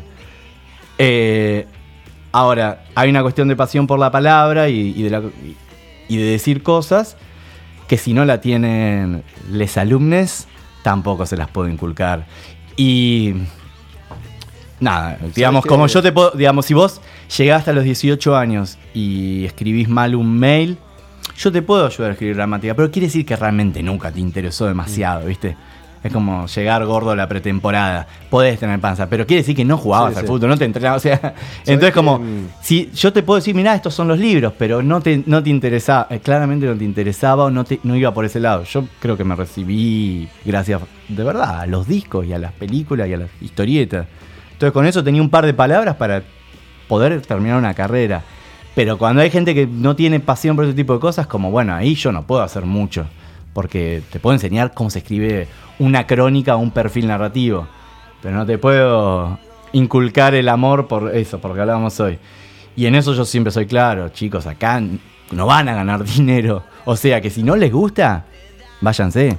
¿Sabes que ¿Para qué estudiar eso si ni siquiera estás estudiando realmente algo que te da una carrera de esta, poco- ciencias políticas? Si no te gusta, ¿para qué vas a estar? Sí. Cuando conté lo de, lo de Orcas y, y esa sensación que me dio de gente que no estaba realmente comprometida con lo que estaba pasando, creo que tiene que ver con, con eso. Me parece que no están esas personas. A mí me, me sucede cada vez más. Digo, si voy a, a determinados lugares, fui a ver a Orcas y después de ahí me fui a ver a Mala Junta. ¿no? Eh, claramente el público de Orcas está más familiarizado conmigo que el de Mala Junta. Digo, en el de Orcas me saludaron muchas personas y me dijeron muchas cosas, en el de Mala Junta ninguno. Y muchas cosas hoy, eh, resumiendo, el mensaje que más recibo es, loco, gracias, te escuché siempre por todo lo que me transmitiste, me enseñaste, ¿dónde estás ahora? ¿No? Y cada tanto recibo mensajes de, te estoy buscando desde que te fuiste de Vorterix, qué bueno que ahora descubrí quemar un patrullero, ¿no? Digo, me resulta, me pasa bastante eso, me resulta inconcebible pensar que hoy no me puedan ubicar si realmente me, me estás buscando a mí o a vos. Digo, es imposible que no te enteres. Digo, por el mismo lugar por el que me escribiste, que es Instagram, con mirar dos boludeces te vas a dar cuenta que dónde estoy. Digo, para mí de nuevo es la sedación que viene surtiendo efecto en la gente como para que ni siquiera tenga las ganas de despertarse para eso. ¿no? Digo, como que quedaron ahí, ¿viste? Y, y no estoy hablando solamente de tipo de 50 años, de 60, sino pibes. Digo, pibes que, que, digo, eh, esto que hacemos acá todos los martes y, y- y después subimos a, a- a ese gran demonio que es Spotify, estoy siendo irónico, este, intenta un poco ocupar ese espacio que es el de tomarnos un tiempo para, para charlar sobre esto. Y hay- entiendo que hay mucha gente a la que, a, a la que le gusta, le interesa. Obviamente decimos siempre lo mismo. Es, es Argentina y es nuestra economía y, y son nuestros medios de esta, de esta manera, con este alcance. Digo, haciendo esto en, en- en un lugar más desarrollado, podríamos estar viviendo de esto. Acá es muy, muy difícil, como vos decís. No creo que sea imposible, digo, porque mi propia experiencia me ha demostrado que, habiendo est- estudiado con discos de heavy metal, pude conseguir unas cuantas cosas a, a nivel laboral. Digo, es tan difícil, supongo yo, que como triunfar siendo un gran profesor, un gran músico, un gran periodista. digo. No sé si es más fácil estudiar abogacía. No tengo idea. Este, pero se dan esa, esa serie de, de circunstancias. Cuando vos dijiste cualquiera puede hacer un programa de radio, creo que es otra No, de las. claramente que no, pero No. digo que eh, no es habilitante. Vos no po- eh, No, no, sí. y, y las Entiendo. carreras habilitantes tienen colegiación y las colegiaciones implican contrato. O sea, yo no lo que yo cobro por escribir donde escribo. Hola, jefa. eh, es irrisorio. Sí, sí, sí. Y eso no lo podría cobrar un, un médico, un odontólogo. Porque en definitiva cualquier cosa va a venir un pibito que escriba. Sí, a eso sí. lo sabés, conoce- conocen el mercado. Justamente quiero decir eso, digo, eh, el gran Obviamente avance- no es fácil hacer lo que haces vos lo que hacen ustedes bien hecho. Claro, Pero el- pareciera que sí. El gran avance tecnológico, digo, con, con estos amigos aburridos que tengo, con los que me cruzo cada tanto, Que no te estén escuchando tampoco, ¿no? Pero el otro día me preguntaban Ni Nicky Nicole. cosas sobre mi laburo y sobre las redes sociales. Entonces le digo, uno es odontólogo, el otro contador. Le digo, mira, eh, mi laburo se vio transformado radicalmente por la tecnología, las redes sociales. El tuyo no todavía. Digo, vos para ser odontólogo, básicamente tener o no Instagram no te cambia nada. Nadie sabe si sos mal odontólogo. Bueno, alguien te podría juzgar por tu consultorio, pero yo entro a tu página y si no tenés tantos me gusta, mm, no debe ser ¿Sabes bueno. qué, qué me llamó la atención? Eh, justamente leyendo todas estas entrevistas de, que le hicieron a Rodman una atrás de la otra, eh, en muchos casos por, periodistas de, de mucha experiencia. Y yo a veces decía, loco, no puedo entender, te acaba de tirar una, una perla, una bomba, y vos pasaste a la siguiente pregunta de tu, de tu cuestionario. Me dio la sensación de que fueron con 12 preguntas y se las hicieron. ¿Viste? Porque Rodman tira unas perlas, Rodman siempre te da, te da de comer, por suerte. Digo, nunca, nunca te vas a aburrir con, con Rodman. Entonces, no puedo creer que, que no ejerzan ese laburo que es el de, de ser un entrevistador y sacarle jugo a lo que acaba de decir, ¿no? Porque si te acaba de decir que la guitarra eléctrica es el arma del músico por excelencia, la próxima pregunta no puede ser ¿y cómo tomaron forma las canciones en la sala de ensayo? ¿Qué sé yo? No sé, digo, eso me, me pone del orto. Bueno, la ¿no? repregunta es algo que enseño, por ejemplo. Claro. Hay que ver, tal vez se hizo y no era tan jugosa la respuesta y la eliminaron Lo del producto final. Lo dudo, digo, porque vos trazarías la entrevista publicada de otra manera, me parece. Este, digo, justamente, eh, no sé si no lo mencionamos acá, ¿no lo dijiste vos, Martín, que me ibas a invitar a un programa de radio y me ibas a entrevistar vos a mí? Sí. Yo dije, bueno, ojalá, digo, que alguien me haga una entrevista buena. Eh, porque a mí muchos estudiantes y qué sé yo, me han hecho notas y son muy aburridas, digo, la verdad, siem- siempre, siempre son muy aburridas. La verdad que Astilla es el único que me hizo una nota hace unos años, que fue por el libro, Sí. para Headbangers. ¿Te gustó esa nota? Mira, pensé que no te había gustado. Qué bien. Este, digo, Qué revelación. Digo, también y volviendo a lo que estabas hablando vos, hay profesiones que se jerarquizaron más que otras y se posicionaron más que otras. A ver, la semana pasada acá vino el Topo, el bajista de Orcas, y admitió que el músico argentino, el músico metalero argentino siempre se administró mal. Y que con el tiempo fue cuestión de tiempo para que se jerarquice, o jerarquice, perdón, de, de otra forma que genere la, la estructura necesaria como para decir yo sin estas condiciones no toco, no sé, sonido, eh, con estos equipos. Y la verdad que no sé, a ver, eh, a mí me pagan menos por un artículo, no estoy hablando ni bien ni mal de nadie, pero viene en plomero a casa y por 20 minutos te lleva más guita que yo escribiendo tres artículos. Entonces, digo, a ver, ¿qué hicieron ellos de bien que nosotros tendríamos que replicar para seguir ese, ese camino, ¿no es cierto? Porque evidentemente es así, estamos haciendo las cosas mal desde este lado y desde el otro lado se están haciendo bien porque están jerarquizando su mano de obra, su laburo, su conocimiento.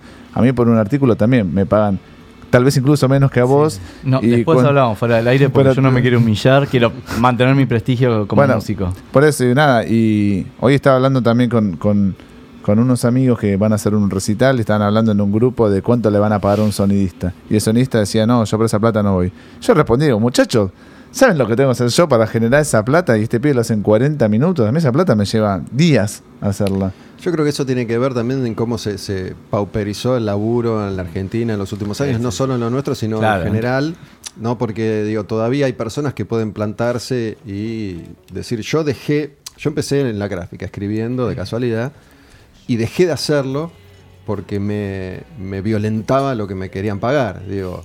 Y bueno, no tenía la necesidad de seguir haciéndolo porque por suerte estaba laburando en otro lugar que me permitía vivir dignamente. Digo, dejé de hacerlo y, y mi última experiencia gráfica fue en, en la revista Billboard, que la verdad hice cuatro o cinco notas para poder poner en mi currículum escribí en Billboard, porque es una vergüenza, pero es una falta de respeto total. Y aparte lo puedes cobrarla, tenés que tener monotributo. Sí, bueno, cobré dos a- años después, viste, una, una cosa vergonzante, pero digo, si en Billboard quieren llamar a, no sé, a Fantino y no le pagás, no va. Obvio. Digo, también tiene que ver qué, qué herramientas tiene uno a mano para decir sí, no, lo hago, no lo hago. La verdad es que eso me parece que pasa en, en- en Sí. todos los ámbitos. ¿no? Digo, que el sonidista cobra y que el plomo cobra y que el flete cobra y que el músico no cobra. Al contrario, el músico le paga a ellos. Claro. Digo, eh, el último que cobra es el músico en un, en- en un concierto. Sí, alguna. No, no, no, nunca me pasó. Nunca cobraste vos. No, cobraste directamente. Este, alguna vez, creo. digo, Una piña. cuando, cuando el músico, el topo de Orcas que dijo se pudo jerarquizar el laburo en términos generales, digo, no- Claro, no, obvio. solo en el del músico. digo, Orcas todavía puede arañar una convocatoria que les permita exigir cierta calidad a la hora de luz, sonido, lugar, etcétera. Pero lo cierto es que si Orcas no vende entradas suficientes, el sonidista va a tener que cobrar igual, el promo va a tener que cobrar igual, Obvio. todos van a cobrar igual, menos ellos. Sí, obvio. Nada, hay que reformular, hay que hacer un sindicato, hay que hacer algo nuevo. Y, pero bueno, también hay una cuestión, obviamente, que es estructural, digamos, de, de- de sociedades con dinero, sin dinero, pues, pues quizás en- sin tampoco hacer una cuestión eurocéntrica o anglófila en otros países, vos podés, como decíamos hoy, subsistir esto. Y también hay algo que quizás es inherente a esto que hacemos, que es la inutilidad, ¿no? La, la inutilidad del arte. Como hay una parte, vuelvo a lo mismo, ¿no? con esto no estoy...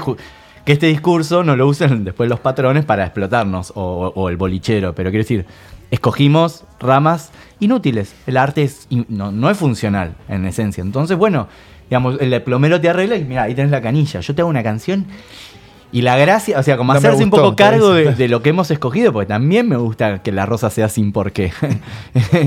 que no tenga una función útil. O sea, cuando las canciones son inútiles. Las canciones no sirven para nada. Se enojan conmigo y dicen, no, claro, sí, cámbiame.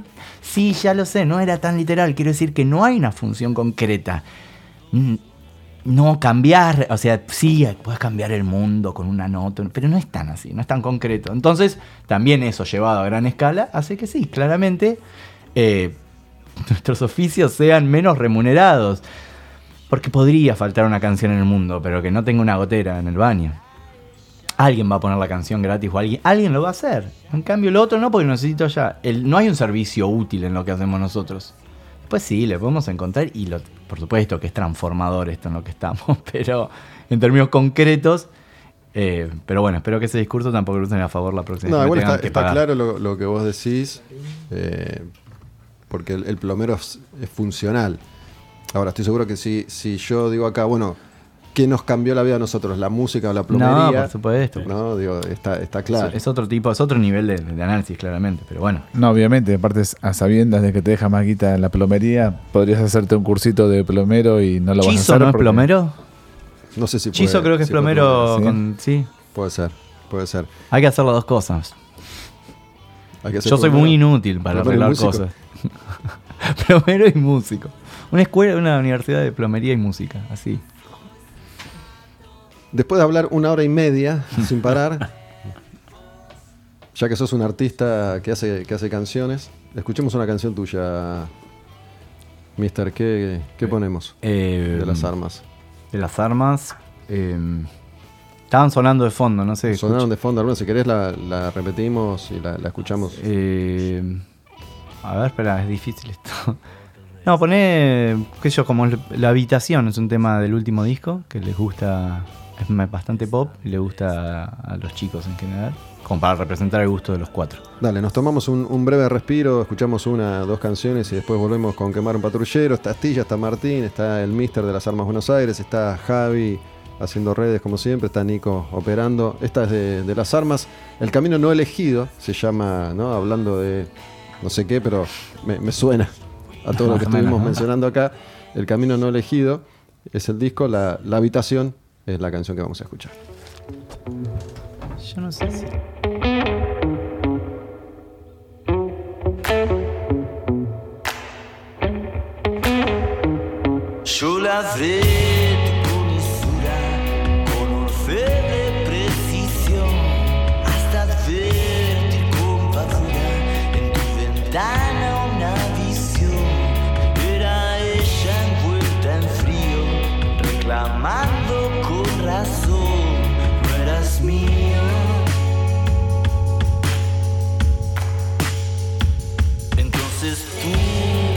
oscuro y enrolado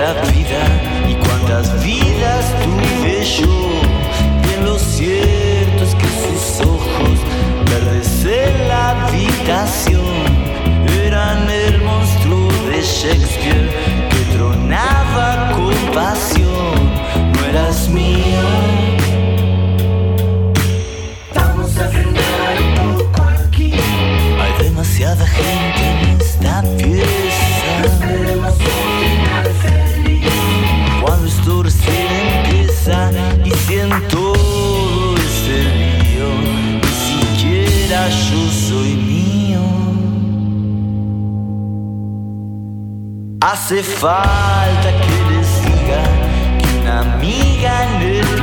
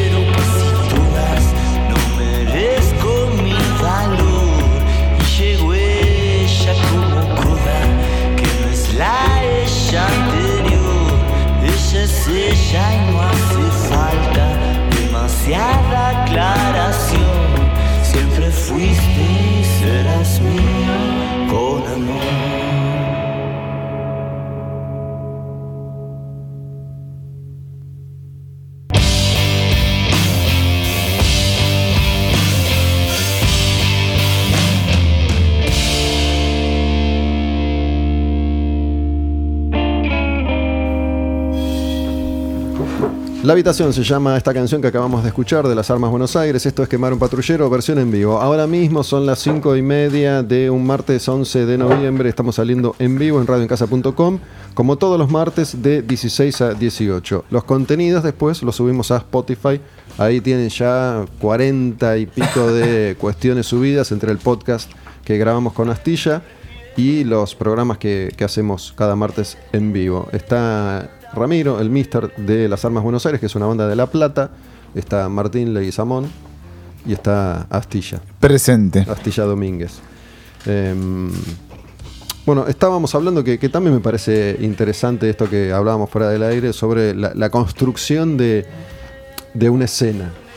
¿no? Hablando de- del poder que tienen algunas bandas, algunos artistas, que es el poder de, de su convocatoria, real o virtual. Y yo contaba una, una anécdota de hace mucho tiempo cuando Rock and Pop hizo una entrega de premios porque la radio cumplía 20 años. Se hizo en el Estadio Obras. Una- se intentó hacer una típica entrega de premios con categoría, con músicos invitados, con shows en vivo, qué sé yo. Pero digo, las grandes bandas de ese momento no fueron. No fueron porque la renga no va, porque Divido no va, porque los piojos no van. O Hechizo estaba, tenía que Tenía arreglar una un- grifería, Tenía un laburo cambiar grande, ¿viste? Cambiar un cuerito. Este, y yo entiendo que esas decisiones terminan perjudicando a todos, porque hacen que esto no crezca como un espectáculo en términos generales. ¿no? Y hoy en día pasa con Duki, pasa con Kazu, pasa con Woz, pasa con muchos artistas que tienen el poder de su red social y supuestamente no te necesitan. Hace un rato hablábamos de, de que el cuerito o la gotera hay que arreglarla y el arte es inútil. Pero a fin de cuentas, cuando te mueras, vas a recordar más las canciones que escuchaste que, que los caños que Imagínate que te estás por morir y lo- sigue la gotera ahí. Lo que quiero decir es que hay, digo, es, es más probable que, que como seres humanos podamos construir una vida un poco más plena leyendo o escuchando canciones o Sí, sí. estudiando arquitectura sin desmerecer el laburo de los plomeros que cambiando cueritos, ¿no? Entonces hay, hay una construcción que hace a, a- a la persona, digo, eh, yo estoy seguro que las sucesivas charlas que tuvimos nosotros eh, a mí me ayudaron a crecer como persona, a aprender, a entenderte, a entender a otros y por ahí hablando con vos aprendo a hacer una entrevista con otro músico. Digo, hay, una retroalimentación ahí. Y creo que a Woz y a Kazu y a Duki les puede servir también, ¿no? Más allá de que se crucen con, en el caso de la entrevista, con un montón de gente que no, que no sabe hacerlas. Pero bueno, como Woz tiene montón de seguidores, millones y qué sé yo, y aparentemente no nos necesita, es más difícil que el pibe acceda a dar una nota. Y yo creo que eso a la larga va a hacer que sea más difícil que aparezca el próximo Woz. Digo, eh, en general hay una construcción ahí que, que tiene que ver con, con el aporte que cada uno puede hacer para que el laburo crezca, el laburo de todos.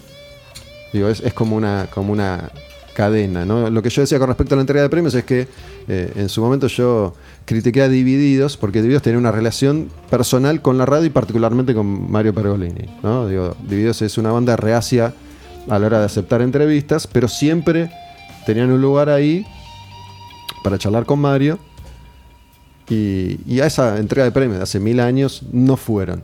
Y a mí, yo dije, a mí me parece que está mal, loco. Digo, que no venga dividido, digo, retribuirle un poco a esta radio todo lo que esta radio también te dio. No es mutuo. Mm. Forros. Te ahorcaron más o menos. Contar el final. ¿Qué te, te Sí, llamó sí, se Mozo? te- te- no me llamó llamó- nadie porque ah, ellos no llaman, pero se enojaron, se enojaron. Después me crucé con Killing, que es el manager eterno. Digo, esto quedó en el pasado, ¿no? Digo, yo ahora me cruzo, está todo bien, y, después los he cruzado. Pero se enojaron, se enojaron porque digo, hay muchos artistas a, a- a los que no los podés criticar pues se te se enojan, se te enojan. Digo, se, se los critica así cuando, cuando ya están eh, golpeados. Hemos hablado del Indio Solari, por ejemplo. Digo que el indio era intocable hasta hace un tiempito que, que como ya está más viejo, eh, hay gente que se atreve a meterse con, con el indio, que, que en todo caso comete los mismos aciertos y errores de siempre. ¿no? El, el Indio Solari. Tiene un podcast muy, muy entretenido sobre el Indio Solari si quieren escuchar ahí en, en Quemar un Patrullero. Este, yo qué sé, eso es una cuestión también personal, pero a mí me parece que se construye de alguna manera en- entre todos. Digo que, que la presencia de ciertos artistas hace que esto sea más atractivo para más gente. Y si es atractivo para más gente, probablemente beneficie a más gente a, a la larga. Fin. Coincido. Te voy a hacer una pregunta, fucking mister. Sí. ¿Conoces Flash Cookie? Una, eh, una gente que hace unas remeras. Ahí está, muy Sí. bien. Flashcookie.com es la primera plataforma de merchandising on demand de Argentina. ¿Qué es esto? Flash Cookie lo que te facilita es todo. La logística, la distribución y el inventario. Únicamente tenés que crear una tienda en Flash Cookie, subir tus diseños preferidos, los que creaste, y a través de Flash Cookie monetizas tu arte. A través de remeras, de buzos, de camperas, de camisas de jean y de todos los colores. Remeras blancas, remeras rojas, remeras verdes, azules, escote en remeras de bebé. Solamente subís en flashcookie.com, sacás un usuario, registras tu tienda y a través de Flash Cookie monetizas tu arte. Todos los martes, flashcookie.com personaliza un regalo para nuestros invitados de turno y este es el regalo que te envía flashcookie.com para vos. Muchísimas, pero muchísimas gracias. De verdad. De verdad, este, se valora. el- tengo que. Ahí está. Por favor, sí. ¡Oh! Hermosa remera de Greatest of All Time, Muhammad Ali. Bueno, es una remera que está disponible en Muy hermosa. flashcookie.com. Muy hermosa. ¿Mm? Me la voy a poner. ¿Haces boxeo? Mi cuerpo, los oyentes no ven mi cuerpo, pero claramente no, no tengo el porte. Pero podrías hacer tranquilamente. no, nunca me animé. Digo, elegiste justo una nunca, de. Bueno, pero Mohamed, Mohamed Ali es eh, mi Wii, acá lo tengo, tengo tatuada su, una de, uno de sus mejores poemas y frases. Es como un, un artista y un ser político Sí, sí, sí. trascendental. en Atravesó historia- muchas en la historia del culturas. siglo pasado. A mi entender, él y Bob Dylan son los dos mejores raperos de la historia. Eso lo podríamos discutir en el programa de hip hop que tiene él. Sí. Y para mí Ali sí, no se puede entender el rap sin Muhammad Ali. Eso sí, ponerle lo de Dylan lo discutimos, blanco, judío. Pero Ali es como, nada, qué sé yo. GOAT, el, el más grande de todos los tiempos. El O más grande es de todos los como, tiempos. no sé. Bueno, regalito de Flash Así que muy contento, muy linda, veraniega. Te dije que estaba buscando algo más veraniego, no sé si hiciste camisa flores, no traje camisa, campera de sí. cuero. Estoy intentando ser más. El otro día liviano. fui a ver a, a Mala Junta y tenía puesta la remera del indio que, que le regalamos acá de, de Flash Cookie. Lo son vivo. La en vivo, la en vivo. Qué bien. Sí, ahí en- Ese es el fit que está esperando él a muerte y que se tiene que dar. ¿Con el indio? Sí. No va a suceder jamás. Vos decís que no. Jamás. Yo creo que el indio lo veo muy. lo veo más sensible, lo veo más abierto. Jamás. El malo se lo merece, ¿eh? No va a pasar. ¿No? No. Uf, bueno. Estoy, estoy solamente adivinando. ¿eh? Ah, creí que tenías información. No va a pasar. yo creo, ¿qué- yo el indio lo veo en este ¿El momento. indio qué, qué hizo? Eh, ¿Grabó una canción de Calamaro? De Calamaro, sí. Nunca hizo más nada de nadie con, con el nadie. soldado. ¿Te acordás? El soldado, porque el soldado laburaba Bueno, con él. Sí, le tiró una onda ahí. Pero lo del. Sé, ojo. Que en, en su lecho de muerte va a decir. Yo creo que lo "Mala veo. junta, yo lo creo. sí". Y es que el mala es, como decías hoy también, es un tipo muy respetable. Es un cantor popular. Sí, yo intuyo, no tengo idea. El mala se muere de ganas, se le nota. Digo, Mala Junta tiene relación con Gaspar, Claro. que es guitarrista del indio. Digo, no tengo idea cuál es la, la realidad del indio ahora. Si ensaya, si no ensaya, si componen, si no componen, si se ven, no se ven, no tengo, no tengo idea. Este, pero por ahí viene la relación. Laburó con Gaspar en un par de canciones y pegaron ahí un vínculo. Entonces, a través de Gaspar, el Mala consiguió que le firme el indio el libro. Pero digo, para mí, el indio no tiene ni idea quién es Mala Junta y, y para mí no se tomó el trabajo de, de escucharlo. Para, me acordé de algo. Martín Carrizo, Sí. baterista, baterista del indio hasta, hasta hace muy poco tiempo, eh, que tiene una enfermedad muy, muy jodida y parece que se tiene que ir a Estados Unidos para, para tratarse. Está haciendo a través de sus redes sociales una convocatoria a todos aquellos que, que puedan ayudarlo. A veces tiene que juntar una cantidad de guita formidable. Y si van a cualquier red social de Martín, se van a cruzar con esta información, ¿sí? de Martín Carrizo, que pide, hay un dato de una cuenta de un banco, 100 pesos. Aquel que, que pueda ofrecerlos. Digo, Martín Carrizo, que lo conocimos todos por tocar en Animal, después tocó con Walter Jardino Temple, tocó con Gustavo Cerati, tocó con el Indio Solari. Eh, digo, es un músico sensacional y, y tiene una enfermedad jodidísima. Y parece que hay un tratamiento milagroso que tiene que continuar en Estados Unidos, entonces se está haciendo esta, esta convocatoria. Cualquiera que esté escuchando y por ahí dice, bueno, qué sé yo, son 100 pesos, puedo colaborar y se copa, Claro. seguramente a él, a él le sirva. No faltó, ¿no? Chequeando comentarios y cosas, no faltó quien diga que el indio no le dio la guita. Este, este, no, no, no tengo ni idea, digo, no sé tampoco cuánta guita es. Este, me parece que es un número gigantesco. Este, Tampoco quiero decir que el indio tenga que darle la, la guita a Martín Carrizo, me acordé porque estábamos hablando de, de él. Pero bueno, eh, insisto, es una. Eh, en tren de seguir especulando, yo creo que el indio con mala junta jamás va, va a hacer nada, a no ser que, Bueno. que le roben unas pistas ahí. Que, que Algo que los amplee. Sí, sí. Que Gaspar le, le- le robe ahí alguna, alguna data del indio y se la dé a mala junta, toma, hace algo, hace algo con esto. Con el indio va a pasar lo mismo que con Axel, ¿no? El día que no esté más entre nosotros van a aparecer cintas, cintas y cintas de horas perdidas de ensayos, de grabaciones, de temas puede ser. inéditos, de las filmaciones que no quería que se Ojalá falte mucho. Igual digo, ese negocio acá no es negocio tampoco, ¿no? Digo, no hay negocio acá eh, en, esos términos. Digo, no, sé si. Viste que el, argentino, digo, más allá de que en, términos generales nunca tenemos un mango, es bastante reacio a, invertir en ese tipo de cosas. ¿no? Digo, eh, el argentino no está habituado a, pagar merchandising, a consumir ese tipo de cuestiones. Digo, tiene que ver con nuestra construcción social económica, obviamente. Pero somos bastante tacaños en, en ese aspecto. ¿no? Digo, eh, incluso para, para colaborar con, con proyectos como este. Digo, nosotros también eh, pedimos 100 pesos para, para todos aquellos que, que puedan colaborar, como, como hacen tantos proyectos eh, hoy en día a la hora de, de financiarse. Digo, si van a radioencasa.com, que es la página por la que salimos en vivo todos los martes de 4 a 6 de la tarde, ahí tienen la data para colaborar, suscribirse, son 100 pesos al mes por, por débito automático. Y en otros lugares eh, funciona, incluso acá, a, a Futurock o, o a Sexy People, en, en algunos términos les funciona o sirve o es de gran ayuda, ¿no? Esa, esa colaboración de la gente que, que se compromete y que siente que, que también está recibiendo algo. Y incluso para, para sentir ese tipo de compromisos, porque tenés que sentir que te están dando algo importante. Digo, no, no cualquier cagadita que está dando vueltas por ahí va a provocar que la gente se comprometa. Pero lo pueden hacer a través de la página, Gustavo, podríamos decir, de radioencasa.com. Sí, sí, lo dije, lo dije. Van ahí a Sí. Sumate. y ahí Sumate, tienen la, la data necesaria. Es simple, es por mercado pago. Te suscribís con tarjeta de crédito y son, son 100 pesos. 100 pesos por mes. Nada más. Eh, me, me obligo, me obligo, me olvido decirle a John que subamos, por lo menos, ¿viste? 150, 200 pesos. Este, Que aumentemos. No sé quién tiene el agua del mate que estamos tomando. ¿Vos eh, vas a conciertos? Ramiro, vas a ver Cada vez bandas menos. cada vez menos. Eh, ¿No te interesa, te aburre, no te No, gusta? me haces otra encanta. eh, pero a veces por recursos, a veces por dinero.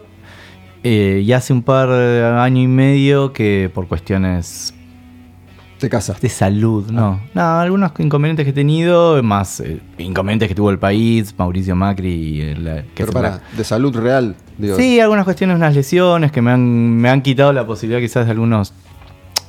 No importa, nada grave, pero algunos... Nada, no, no va al caso. Así que he dejado por ahí, siempre he salido mucho en lo que era eso, el Underbox, en La Plata. ¿Vos sos de esos que, que si van a ver una banda under pagan la entrada o, o decís, che, loco, voy, anotame?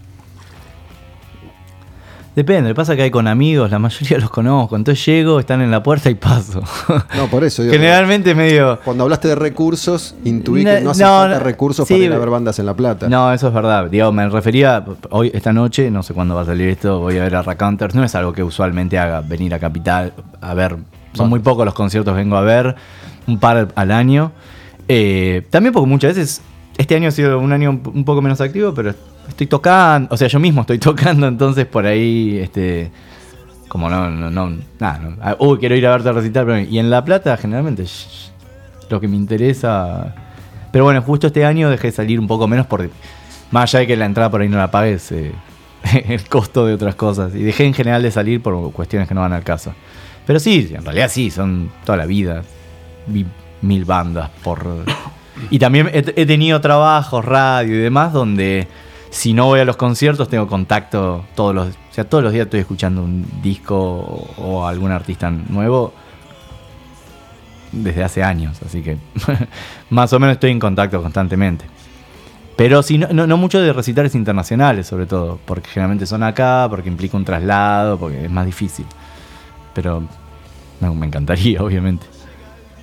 ¿Hay, ¿Hay algo que hayas escuchado todo esto que escuchás nuevo que te haya llamado la atención?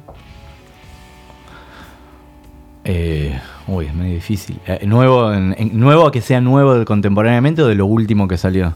No, no, que por lo menos es nuevo para vos, digo, novedoso en cuanto a que vos lo descubriste recientemente, más allá de que sea algo que salió recién o hace 20 años. No, en realidad puedo. Bueno, que yo la mencioné como artista que me fascina así de lo, de lo nuevo y más mainstream. Billie Eilish me parece increíble. Eh, la puedo linkear con el último disco de, de Lana del Rey, que me parece que finalmente todo eso que intuías con la mina, que no sabías si estaba en una cuestión de pose o no, me parece que se, se constata como una gran compositora. Yo sé que hay mucho prejuicio, pero a mí me gusta Leonard Cohen, así que todo lo que tenga vestigios de eso. Eh, y el productor Jack Antonoff, que es un grosso, sacó una banda que se llama Red Hairs, que, que está con. Armaron ahí como con uno que coescribe con Kendrick Lamar y más que está buenísima. Red Hairs me gustó muchísimo. Para eh, lo nuevo de Lana del Rey es Norman fucking Rockwell. Sí, es increíble ese disco. Eh, Vamos a ponerlo mientras charlamos. y, y Red Hairs es muy bueno. eh, tiene ahí mm, armado como un super equipo de tres que la rompen. Me gustó, bueno, tengo debilidad por Nick Cave, así que el último disco, si bien te querés pegar un tiro, me encanta. Si me quiero suicidar, quiero que sea con ese disco. El de Wilco, por Wilco también es unos amores de mi vida. Me, me gustó mucho, es raro, pero está buenísimo. Estuve escuchando mucho también esta onda de si- ponerme en situación más de verano, The Growlers, que es una banda que, que ahora está la afiliación, porque tiene bastante con, con Julian Casablancas, pero en realidad viene más de. son de California y mezclan con cosas medio mexicanas. Goth Beach llamaban el género, y el último disco está buenísimo. Bueno, The Voice me encanta, el último de Julian Casablanca, me gusta. No sé, sí escucho un montón y después me escuché todos los discos, todos los traperos, yo los escucho. Escuché ahora el de Easy que salió hace poco. El DCA. No, eh, no me gustó tanto. Eh, bueno, el Domero fue por ahí lo que más me gustó de los últimos tiempos. Eh, las cosas que van sacando. Todo eso más o menos voy escuchando. Pero ahí no, no estoy escuchando casi rap o trap de Estados Unidos. Como que. Pero por, por esto también del algoritmo más. O sea, como me queda tiempo, me gusta escuchar hip hop y demás, pero no tengo tiempo. Y viste que a veces sí está la comodidad esa de si escuchaste el último de DCA, te aparece el de Sí, bueno, le doy una escuchada. Y por ahí no, no en este momento no estoy linkeado por algoritmo a- a- al hip hop o al RB de, de, de Estados Unidos, que en realidad es el mejor, ¿no? Eh, pero si sale algo de Kendrick Lamar, lo escucho, qué sé yo. ¿Y, y estás eh, familiarizado con lo que está pasando en, en La Plata, al menos eh, a través de, de un radar o un satélite? Sí, hay, hay cuestiones a nivel lo que ya llamamos rock, que eso puede incluir, digamos, diferentes vertientes. Sí, siempre, porque generalmente yo escribo o entrevisto a bandas de rock. A nivel hip hop, lo hemos hablado en otra radio, estoy cerca ahí. Bueno, de hecho participé con, con Mixtape cuando saqué el disco este que llamaremos de rap. Estuve en la presentación en, en un festival, digamos, de domingos de rap y de la liga de freestyle de allá. Pero hay mucha cultura de electrónica y de reggaetón, que a mí particularmente la electrónica quizás sí es, lo, lo encuentro como una falencia mía y lo del reggaetón, bueno, no me puedo, yo no puedo, no tengo la culpa de, qué, qué sé yo, de, de Miami. Así que con eso tampoco me culpo y no me interesa, honestamente. Te preguntaba porque, bueno, yo estoy... Y hay mucho, digamos, lo- los- la- la- la- la- eh, las chicas, chicos, chiques escuchan esencialmente, creo en este momento, hay mucha fiesta, mucha fiesta de trap y de reggaetón y de electrónica y eso ha- para mí ha- no le ha quitado. Ha movido un poco y hay menos este, afluencia de público por la crisis y por el cambio generacional en la escena, en la que llamaríamos escena del rock platense. No, te preguntaba porque digo, al estar familiarizado con lo que sucede en La Plata musicalmente, me doy cuenta que, que, eh, la electrónica es como el, el gran protagonista de, de los últimos tiempos. Pero también empiezo a darme cuenta que, digo, yo en broma en, en Cantilo digo, la electrónica ya fue. Eh, porque así como en su momento el indie era la marca registrada de La Plata y detrás del Mató y los pioneros aparecieron 250 millones de grupos, entiendo que la electrónica como, como impulso ya empieza a sonar medio gastado. Digo, Eh, los que hacían electrónica la hicieron y lo están haciendo bien y construyeron su, su arte a partir de ahí. Después noto que hay muchos que empiezan a vincularse a partir de ahora con la electrónica, modificando un poco sus, sus propuestas, pero digo, capaz que ya está pasando algo que va a ser lo próximo y todavía no, me lo crucé. la- ah, lo- no sé. Sí sé que, pero qué sé yo, no es tampoco novedad que los raperos y traperos empiezan a escuchar rock. No sé si van a meter guitarras o no. Y, viste, pero no, no sé, no, no hago futurismo respecto a eso. y también, por supuesto, que tengo la calma y no tengo, digamos, una cosa es tener la, necesidad y el, el entusiasmo, pero no siento la obligación, no, no tengo, no sigo, yo dialogo con el tiempo, no sigo la agenda, son dos cosas muy distintas. Entonces, me interesa dialogar con el tiempo, pero seguir una agenda, la verdad que el reggaetón me parece música vieja, es música vieja y música que nunca me gustó, no me gustaba, no es que no la escucho ahora porque tengo 38 años. A los 15 años me parecía una música espantosa y la idea que tienen en Estados Unidos de lo latino. No ha cambiado, que no estoy haciendo alarde de no haber cambiado mi opinión, pero no es que decir, uy, debería comprenderlo. Hay cosas que las entendés y no te gustan. Yo entiendo por qué mucha gente vota Macri. Lo puedo entender, por eso no lo, no lo voto. Y puedo entender por qué te gusta el reggaetón. No te juzgo, pero no lo voy a escuchar, no me interesa. Y no voy a estar enloquecido por querer justificar a Bad Bunny como. No, la verdad que no, no me gusta. Es una, no, no me gusta para nada no me interesa entender eso, porque tampoco vos te tomarías el trabajo de entender. O sea, Generalmente los músicos de rock y los, los melómanos nos han tildado históricamente de, eh, pero vos no te No, a nosotros nos gusta muchísima música. Porque el músico de rock te abre la puerta a Miles Davis, a todo lo que nombramos hoy, a Walt Whitman, cosas que nombramos hoy. Hay un montón, un universo enorme. Perdón, justo me perdí la partecita del reggaetón. Discúlpame. No me importa. No, yo en ese aspecto concuerdo casi literalmente con lo, con lo que decís. A mí me parece que el reggaetón que estaba moribundo eh, obtuvo una sobrevida con el trap y esa combinación.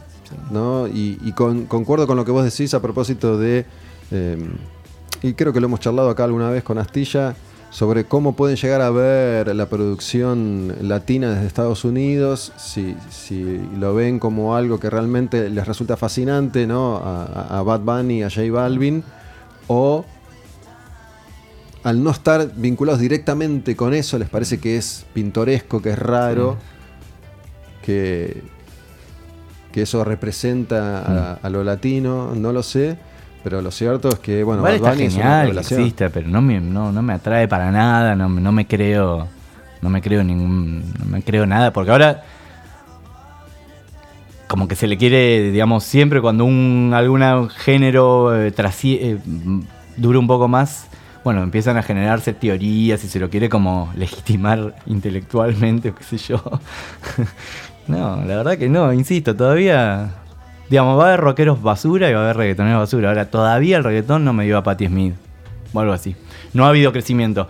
Uno sabe que las músicas nuevas o populares o de baile nacieron como algo eh, como algo mal visto y después se fueron. Bueno, no sé, el reggaetón ya tiene 30 años. El, el tango arrancó como algo orillero, como algo reo, ¿viste cómo se hacen esas comparaciones? Bueno, pero la cumbia villera sería el tango. Bueno, en un momento saltaste a Homero Mansi. Todavía no llegó Homero Ojo, no Mansi al sé, reggaetón. no sé con quién te cruzaste, pero yo no conozco a ningún defensor de- del reggaetón en esos términos. Digo, que intelectualmente trate de convencerte Estamos, de que eh, vale la pena. Eh, Entraríamos en discusiones más complejas, pero hay muchos cambios sociales geniales a los que yo suscribo, siempre desde un lugar este, de mi privilegio de varón blanco cis. Que sin embargo, va- gran parte de la banda de sonido tiene que ver con esa música y, y No, con está el- claro. y no con la música de guitarras. Y me parece que es eh, fascinante eso, esa complejidad y esa no contradicción, ese- esos matices. No, lo que digo es que en general el rockero ha sentido la, la necesidad y el impulso de evangelizar, mientras que el que escucha reggaetón lo escucha y no sé si le importa que vos no, lo No sé, escuches. más o menos. Para mí hay bastante evangelización. ¿Sí? del- Sí, el, el perreo ahora tiene como un sentido supuestamente. Pero bueno, no me quiero meter en otros terrenos. Métete, métete. ¿Qué sentido tiene? Es un sentido. No, es como una cuestión de, empoderar y demás, pero bueno, tiene que ver con otra discusión. Es rarísimo, pero. Pero chao, tampoco es tan importante. Es, es música que me parece espantosa. El dembow me parece, mirá, con los ritmos latinoamericanos que tenemos, es el más feo.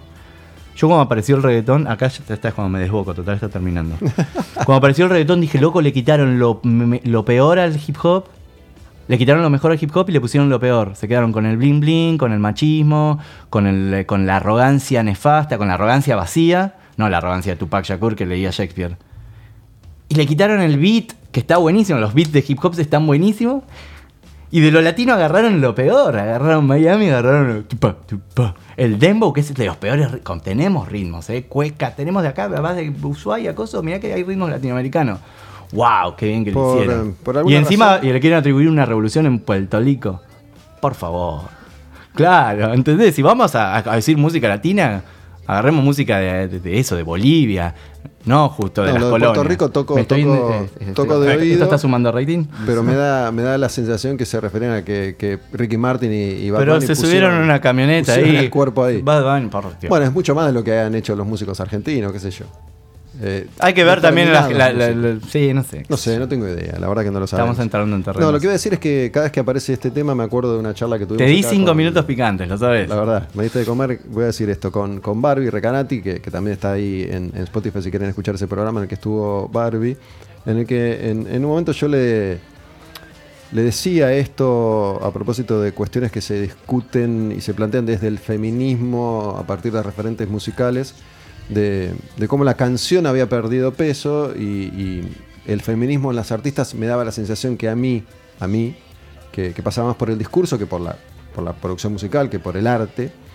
Y, y a su vez, eh, que el rock estaba medio escaso de, propuestas que movilizaran de alguna manera.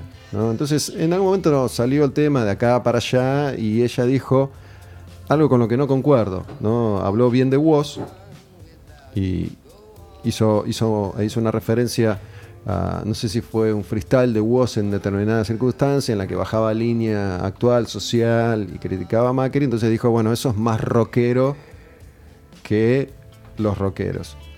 Y siempre sale este tema, y yo lo remarco cada vez que puedo, no sé qué opinas vos, para mí ser rockero es tocar rock. Y después puedes decir lo que se te dé la gana. Sí, pero digo, ser reggaetonero, digo, Bad Bunny no es rock porque por ahí se le plantó al gobierno de Puerto Rico, No, no, tengo idea. Digo, es uno que hace reggaetón y que se plantó en una circunstancia. Sí, sí. Primero, eh, nada, no, no escuché la conversación ni exactamente el argumento de Barbie Recanati, a quien eh, respeto muchísimo y No, está buenísimo obvio, lo que sí, hace. sí, sí. Sí, no- sí creo no que respecto a ese- la palabra rockero, viste que es medio como la palabra como peronista, todo es rockero, todo es peronista, son palabras que, que- que se ut- utilizan a gusto. Yo particularmente mm, estoy muy lejos de esa idea, o sea, nunca me gustó el término la rockeo, o imagínate que los pre- 20 años hace que tocó en bandas, todos los prejuicios alrededor de la basados en una idea pomelística del rock, la rockeaste, o sea, digamos, no sé, no me vengo a ser acá el evangelizado, pero ni siquiera consumo más que vino y whisky, o sea, soy una persona, no, no soy lo que se cree que soy. Y siempre también digo eso, rock es... No, está mal, no, no está mal que no seas rockero. Rock es tocar primero rock, no es ni drogarse, ni, digamos, sí, es eso. Es un tipo de sonido y un tipo de cultura y de estética que sí está aliado en cierto punto con una, con una rebeldía, pero insisto que, que acotar eh, el arte, acotar el carácter político del arte a lo politizado es reducir su carácter político. Espero que se entienda eso. Algo no es solo, el arte no es solo político porque vos baje una línea u otra. También lo hace político la forma en lo que hace, que es distinta, por ejemplo, a como lo decía alguien hace 30 años. La forma es parte también de, la transformación política que tiene el arte. Es decir, eso, una guitarra eléctrica sonando en los años 50, después de tantos años de pop y de Bing Crosby, esa sonoridad es transformadora, es incómoda, es discursiva. No es solo la letra. No, y yo Eh, creo que el freestyle también, pero no es rock. no, No es y, rock. y a la vez eso, y a la vez tampoco hay necesidad de como en un momento se volvió esto de "Ah, rockear, ¿la rockeaste anoche? No, no sé. Sí, eh, sí. pero no, ah, vomitaste, pero eso no es rock. Es, es como que se convirtió sea, en un adjetivo. Claro, pero bueno, tiene que ver también con ese, de, de- vuelvo a esa idea pomelo de, digamos, Luca Prodan supongo que era rockero por lo que proponía, no porque tomaba ginebra. Y bueno, pero bueno, a veces también, por eso, supongo que Barbie, como muchas otras personas, lo dicen en un modo de, de- de asociarlo con, el, con la parte, digamos, la acepción rebelde del rock. Y por eso, supongo que en contexto lo que dijo ella tiene sentido, pero sí, el rock es esencial. Ante todo, digamos, para ser rockeros tenés que tocar rock. Eh, que tampoco es una cuestión de ponerse en una cabeza de papo y decir esto no es rock. No, no, pero bueno, sí, estoy tocando rock. Que yo, lo- Vos es súper genial, pero no, no. Hace rock, hace freestyle y hip hop. Eso. Sí, ojo, yo tomé lo de Barbie para usar ese ejemplo sí, sí, y hablar de vos, no, no porque me parece, me parezca que, que no es así lo que ella Mm. dijo. Sí, sí, Este, digo, han- en, en un momento, una de las charlas de Rodman, a, a quien hicimos referencia hace un rato, em, que por si no se dieron cuenta es un tipo que admiro mucho, dice, hoy, él hablando de sí mismo, puedo hacer lo que se me dé la gana porque no me están mirando a mí. Digo, el medio está mirando a Marilina Bertoldi, no me está mirando a mí. Entonces yo tengo una libertad total para hacer lo que, lo que se me dé la gana. Este, y creo que, que es cierto. Digo, yo trato a veces de hacer un rápido repaso mental de, de cuántos tipos hay, hoy que hablamos de la pasión y de la forma en la que uno se involucra, a pesar de- del paso del tiempo, cuántos tipos hay que tengan 55 años y que estén haciendo lo, que él hace, teniendo en cuenta que eh, por su laburo es un privilegiado, ¿no? lo hemos hablado acá y en miles de charlas, porque tiene el sostén Cadillacs, que a su vez le permite poder ser creativo y tener 38 bandas y, desplegar todo su abanico de posibilidades. Pero bueno, es una decisión, como la decisión que tomó Martín a la hora de seguir eh, apasionado por, por la música y por el arte a través de sus clases. Digo, bien podría él tomar la decisión de quedarse abajo de una palmera todo el año. De. Este, y, y toma esa decisión. Digo que es una situación que también me resulta envidiable. Digo, ¿no? Digo, tener la chance de hacer eh, lo que se te da la gana, aparentemente. Eh, en Argentina hoy en día es, es, es algo a lo que me parece aspiramos todos los que tenemos algún tipo de, de- de aspiración. Mm. Hablando de, y para, para ir cerrando el programa, sí, muchas gracias a, todos los que han hecho este, este Quemar un Patrullero y a toda la gente que cada vez por suerte son más y se, involucran con lo que estamos intentando hacer y, decir. Em, digo, resumiendo toda esta charla que tuvimos en la que dijimos que, que la música es un arte inútil y, y un montón de cosas más, digo, ¿qué, qué es lo que hoy te, te mueve a vos, digo, para seguir siendo un músico?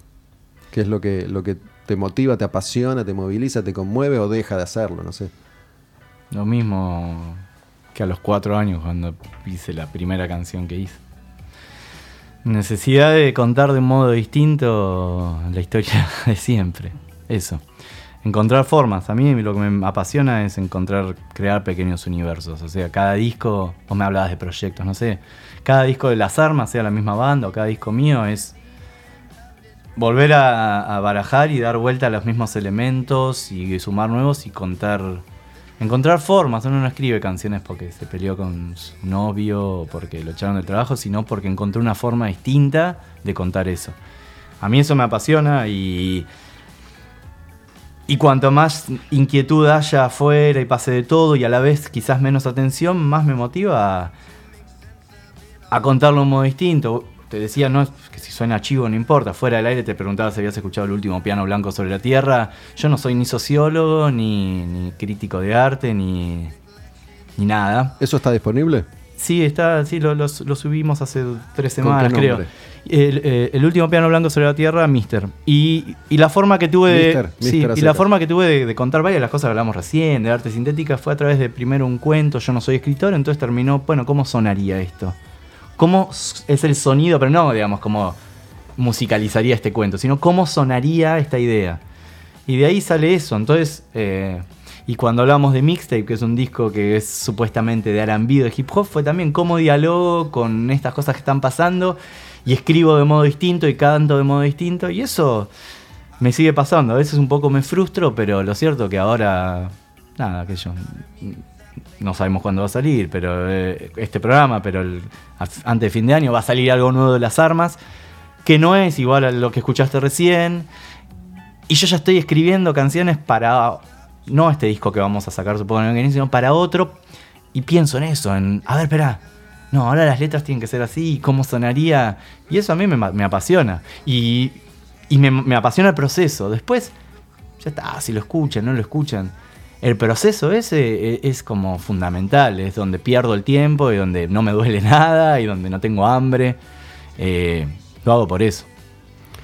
Perdóname que diga que sí sabemos cuándo, cuándo va a salir esto. Digo, Ah. salimos en vivo, estamos Eh, perdón. ahora, todos los martes de, ¿Cuándo lo van a escuchar? Quise de 4 a decir. 6 de la tarde, eso sí es cierto. Y subimos este programa los miércoles. Sí hago chivo que el 6 de diciembre tocamos en el Salón Pueyrredón eh, con ET y los Problems, que es una muy buena banda uruguaya. Mm, Ganaron el graffiti, para si quieren algún rédito de esos. Este 6 de diciembre Las Armas Buenos Aires y ET y los Problems en Salón Pueyrredón. Digo, habitualmente la, metodología es los martes salimos en vivo, radioencasa.com, de 4 a 6 de la tarde. Los miércoles ese programa se sube a, a Spotify. Los martes antes de hacer el programa grabamos además un eh, podcast que se sube los viernes. Así que miércoles, martes, miércoles y viernes tienen ahí contenidos nuevos para, para ir descubriendo y para ir eh, escuchando. Em, esto de El último piano blanco sobre la tierra em, es, es algo que podemos escuchar ahora, tipo, ¿nos vamos con eso? Eh, ¿O es, es algo medio extraño? Ya me parece extraño, ¿no? Digo, ¿es, es Eh, un piano perdido en, en la nebulosa o es una can- son canciones? Acá veo algo que dura 13 minutos. Sí. Han hablado de retrofuturismo. Eh, no, se puede escuchar la canción principal. O sea, no sé si cuánto tiempo hay para extender la idea y desarrollarlas. Por ahí se me vuelve un poco larguero. Eh, básicamente es la historia de un compositor del, supongamos que en el año 2080, donde la música se convirtió en, esto, en estímulos. Ya ni siquiera existen... Él, a él lo llaman poeta, pero ya no, no hay palabras en las canciones. Y él extraña la música como se hacía antes, cuando se usaba autotune, 808. Iba a hacer un disco originalmente, o sea, primero escribí un cuento que no lo terminé y después pensé en todo un disco de cómo serían estas instrumentaciones de ahora, pero con las narrativas de la canción más tradicional del rock, porque las narrativas ahora son muy el autotune suena muy bien con un Messi, Messi, Messi, ¿viste? Eh, con una trap. Y empecé y después bueno, sencillamente hice una canción como si fuera de los 70, que es la, la canción El último piano blanco sobre la tierra. Y hay otra, está en la sonoridad, digamos, del, del 2080.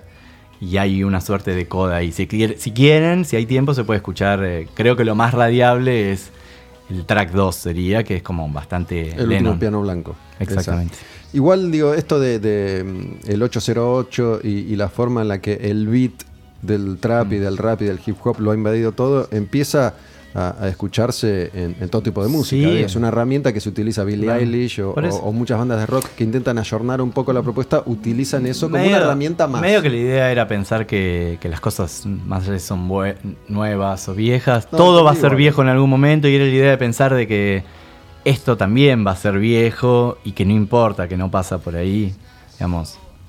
Creo que Mixtape, el disco este de, hip hop, es un, homenaje a mi propia juventud, porque yo escuchaba bastante más rap cuando era chico, y un diálogo con la juventud contemporánea, y este creo que es un también habla sobre mi propia vejez o madurez y también sobre la madurez de los jóvenes de ahora, como diciendo ustedes van a ser viejos y no está mal, no pasa por ahí el asunto. La juventud es otra cosa, no, no, es, no está en el documento.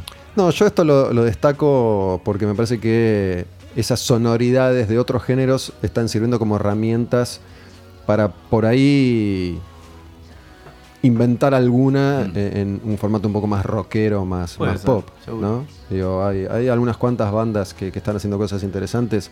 Eh, hay una canción nueva de, de Bring Me the Horizon eh, que la hicieron para, para un videojuego que, que está muy buena porque combina un poco todo lo que de alguna forma se escucha hoy a modo de bases, pero también tiene guitarras y, y Todas las, bandas, todas las bandas igual de, de- de trap o hip hop están tocando con un par de músicos orgánicos en el escenario, así que... Sí, pero esto tiene guitarras distorsionadas. Ajá. ¿no? Digo, eh, por momentos es bastante new metal.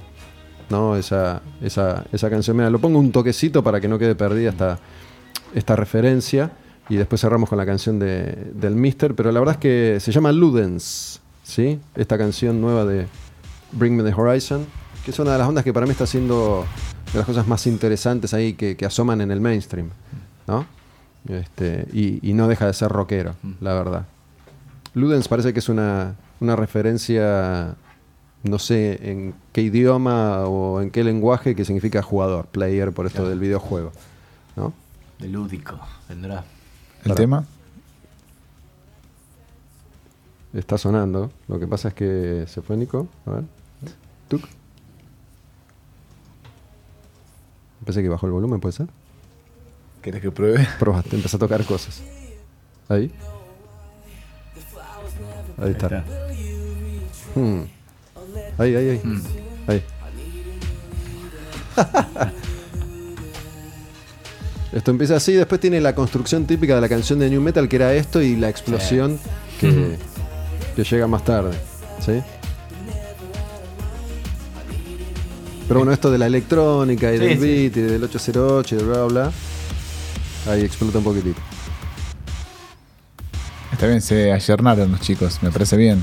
¿no? Es industrial, ¿no? Reformular Medio- la propuesta. Hay una mezcla de cosas, sí. Está, igual está. eh, Billy Eilish usa el de, mucho del industrial. Esa explosión así. De Prodigy, eso. Está. Sí. Pero bueno, cada tanto aparece algún artista que Sí. lo reformula Sí, de como para que sea un poco más interesante. Ah, medio Nine Inch Nails, ¿no? Claro. Medio Manson. Sí. medio Manson también. Está buenísimo. Bueno, otra cosa, Travis Scott, Sí. que es uno de los traperos, raperos más, más populares, encabeza un festival, locura, él o la gente que está con él, que se llama Astro World. Y en, en la última edición invitó a Marilyn Manson a participar, que es como una rareza, ¿no? Que alguien de esa escena invite. Sí. Digo, se está dando, si esto se, se sigue manifestando a la inversa, ¿no? Eh, antes las bandas de rock invitaban como rareza al rapero y ahora que Marilyn Manson esté ahí metido es una rareza total. Digo, me imagino a la gente que ve que sigue a Travis Scott y de pronto se encuentra con Marilyn Manson, no entiende nada. Eh, hoy contaba la, la vez que toqué en la fiesta de domingos de rap, que es un programa de allá y que armaba, y, y yo presentaba ese disco y tocaba con otros músicos de hip hop. ¿Sabes cuál fue el momento que um, los pibes de, de ahí de una crew vinieron después? ¡Ah, buenísimo! En un tema yo agarro la guitarra eléctrica y soleo. Le flashó eso, ¿entendés? Claro. No le o sea, sí le gustó el otro, pero... La más- novedad. Claro, wow. Mirá cómo tocó. Bueno, es como de nuevo, citando a Rodman, la, Vino referencia, la referencia que hace a, a Zucker, que, que es un DJ en definitiva, poniendo Highway to Hell se dice en una Creamfields y la gente está estallando como diciendo, bueno, ese es el poder de, de la guitarra eléctrica. ¿no? Sí, eso no va a cambiar. Gracias a todos, Astilla, Martín. Mil gracias, de Gracias por. Un placer. Sí, un placer siempre cruzarme con vos, Nico, Javi. Terminamos así un nuevo Quemar un Patrullero. Repito, el programa va en vivo los martes de 4 a 6 de la tarde, radioencasa.com y después se sube a Spotify los miércoles. El podcast que grabamos los martes antes de hacer este programa en vivo se sube los viernes. Y ahí tienen todo disponible para, para escuchar. Aquellos que, que nos buscan a cualquiera de los cuatro que estamos acá en, en la mesa hablando por un micrófono y nos encuentran fácilmente a todos googleando o en Instagram, muy, muy fácilmente. Muy fácilmente, así que no desesperen si los están buscando. ¿Nos vamos con el último piano blanco entonces? Dale, ¿Sí? muchas gracias por la Dale, invitación. ¿lo tenés vos, Nico, ese? Gracias, Loquito. Ese mundo que apenas conocí, con canciones y sol en el jardín, ya no existe más. Fue hace tiempo su fin. Pero el cielo croma mi reflector y el comando de mi generador de vida interfaz está bien para mí. Este día no es más que un día más.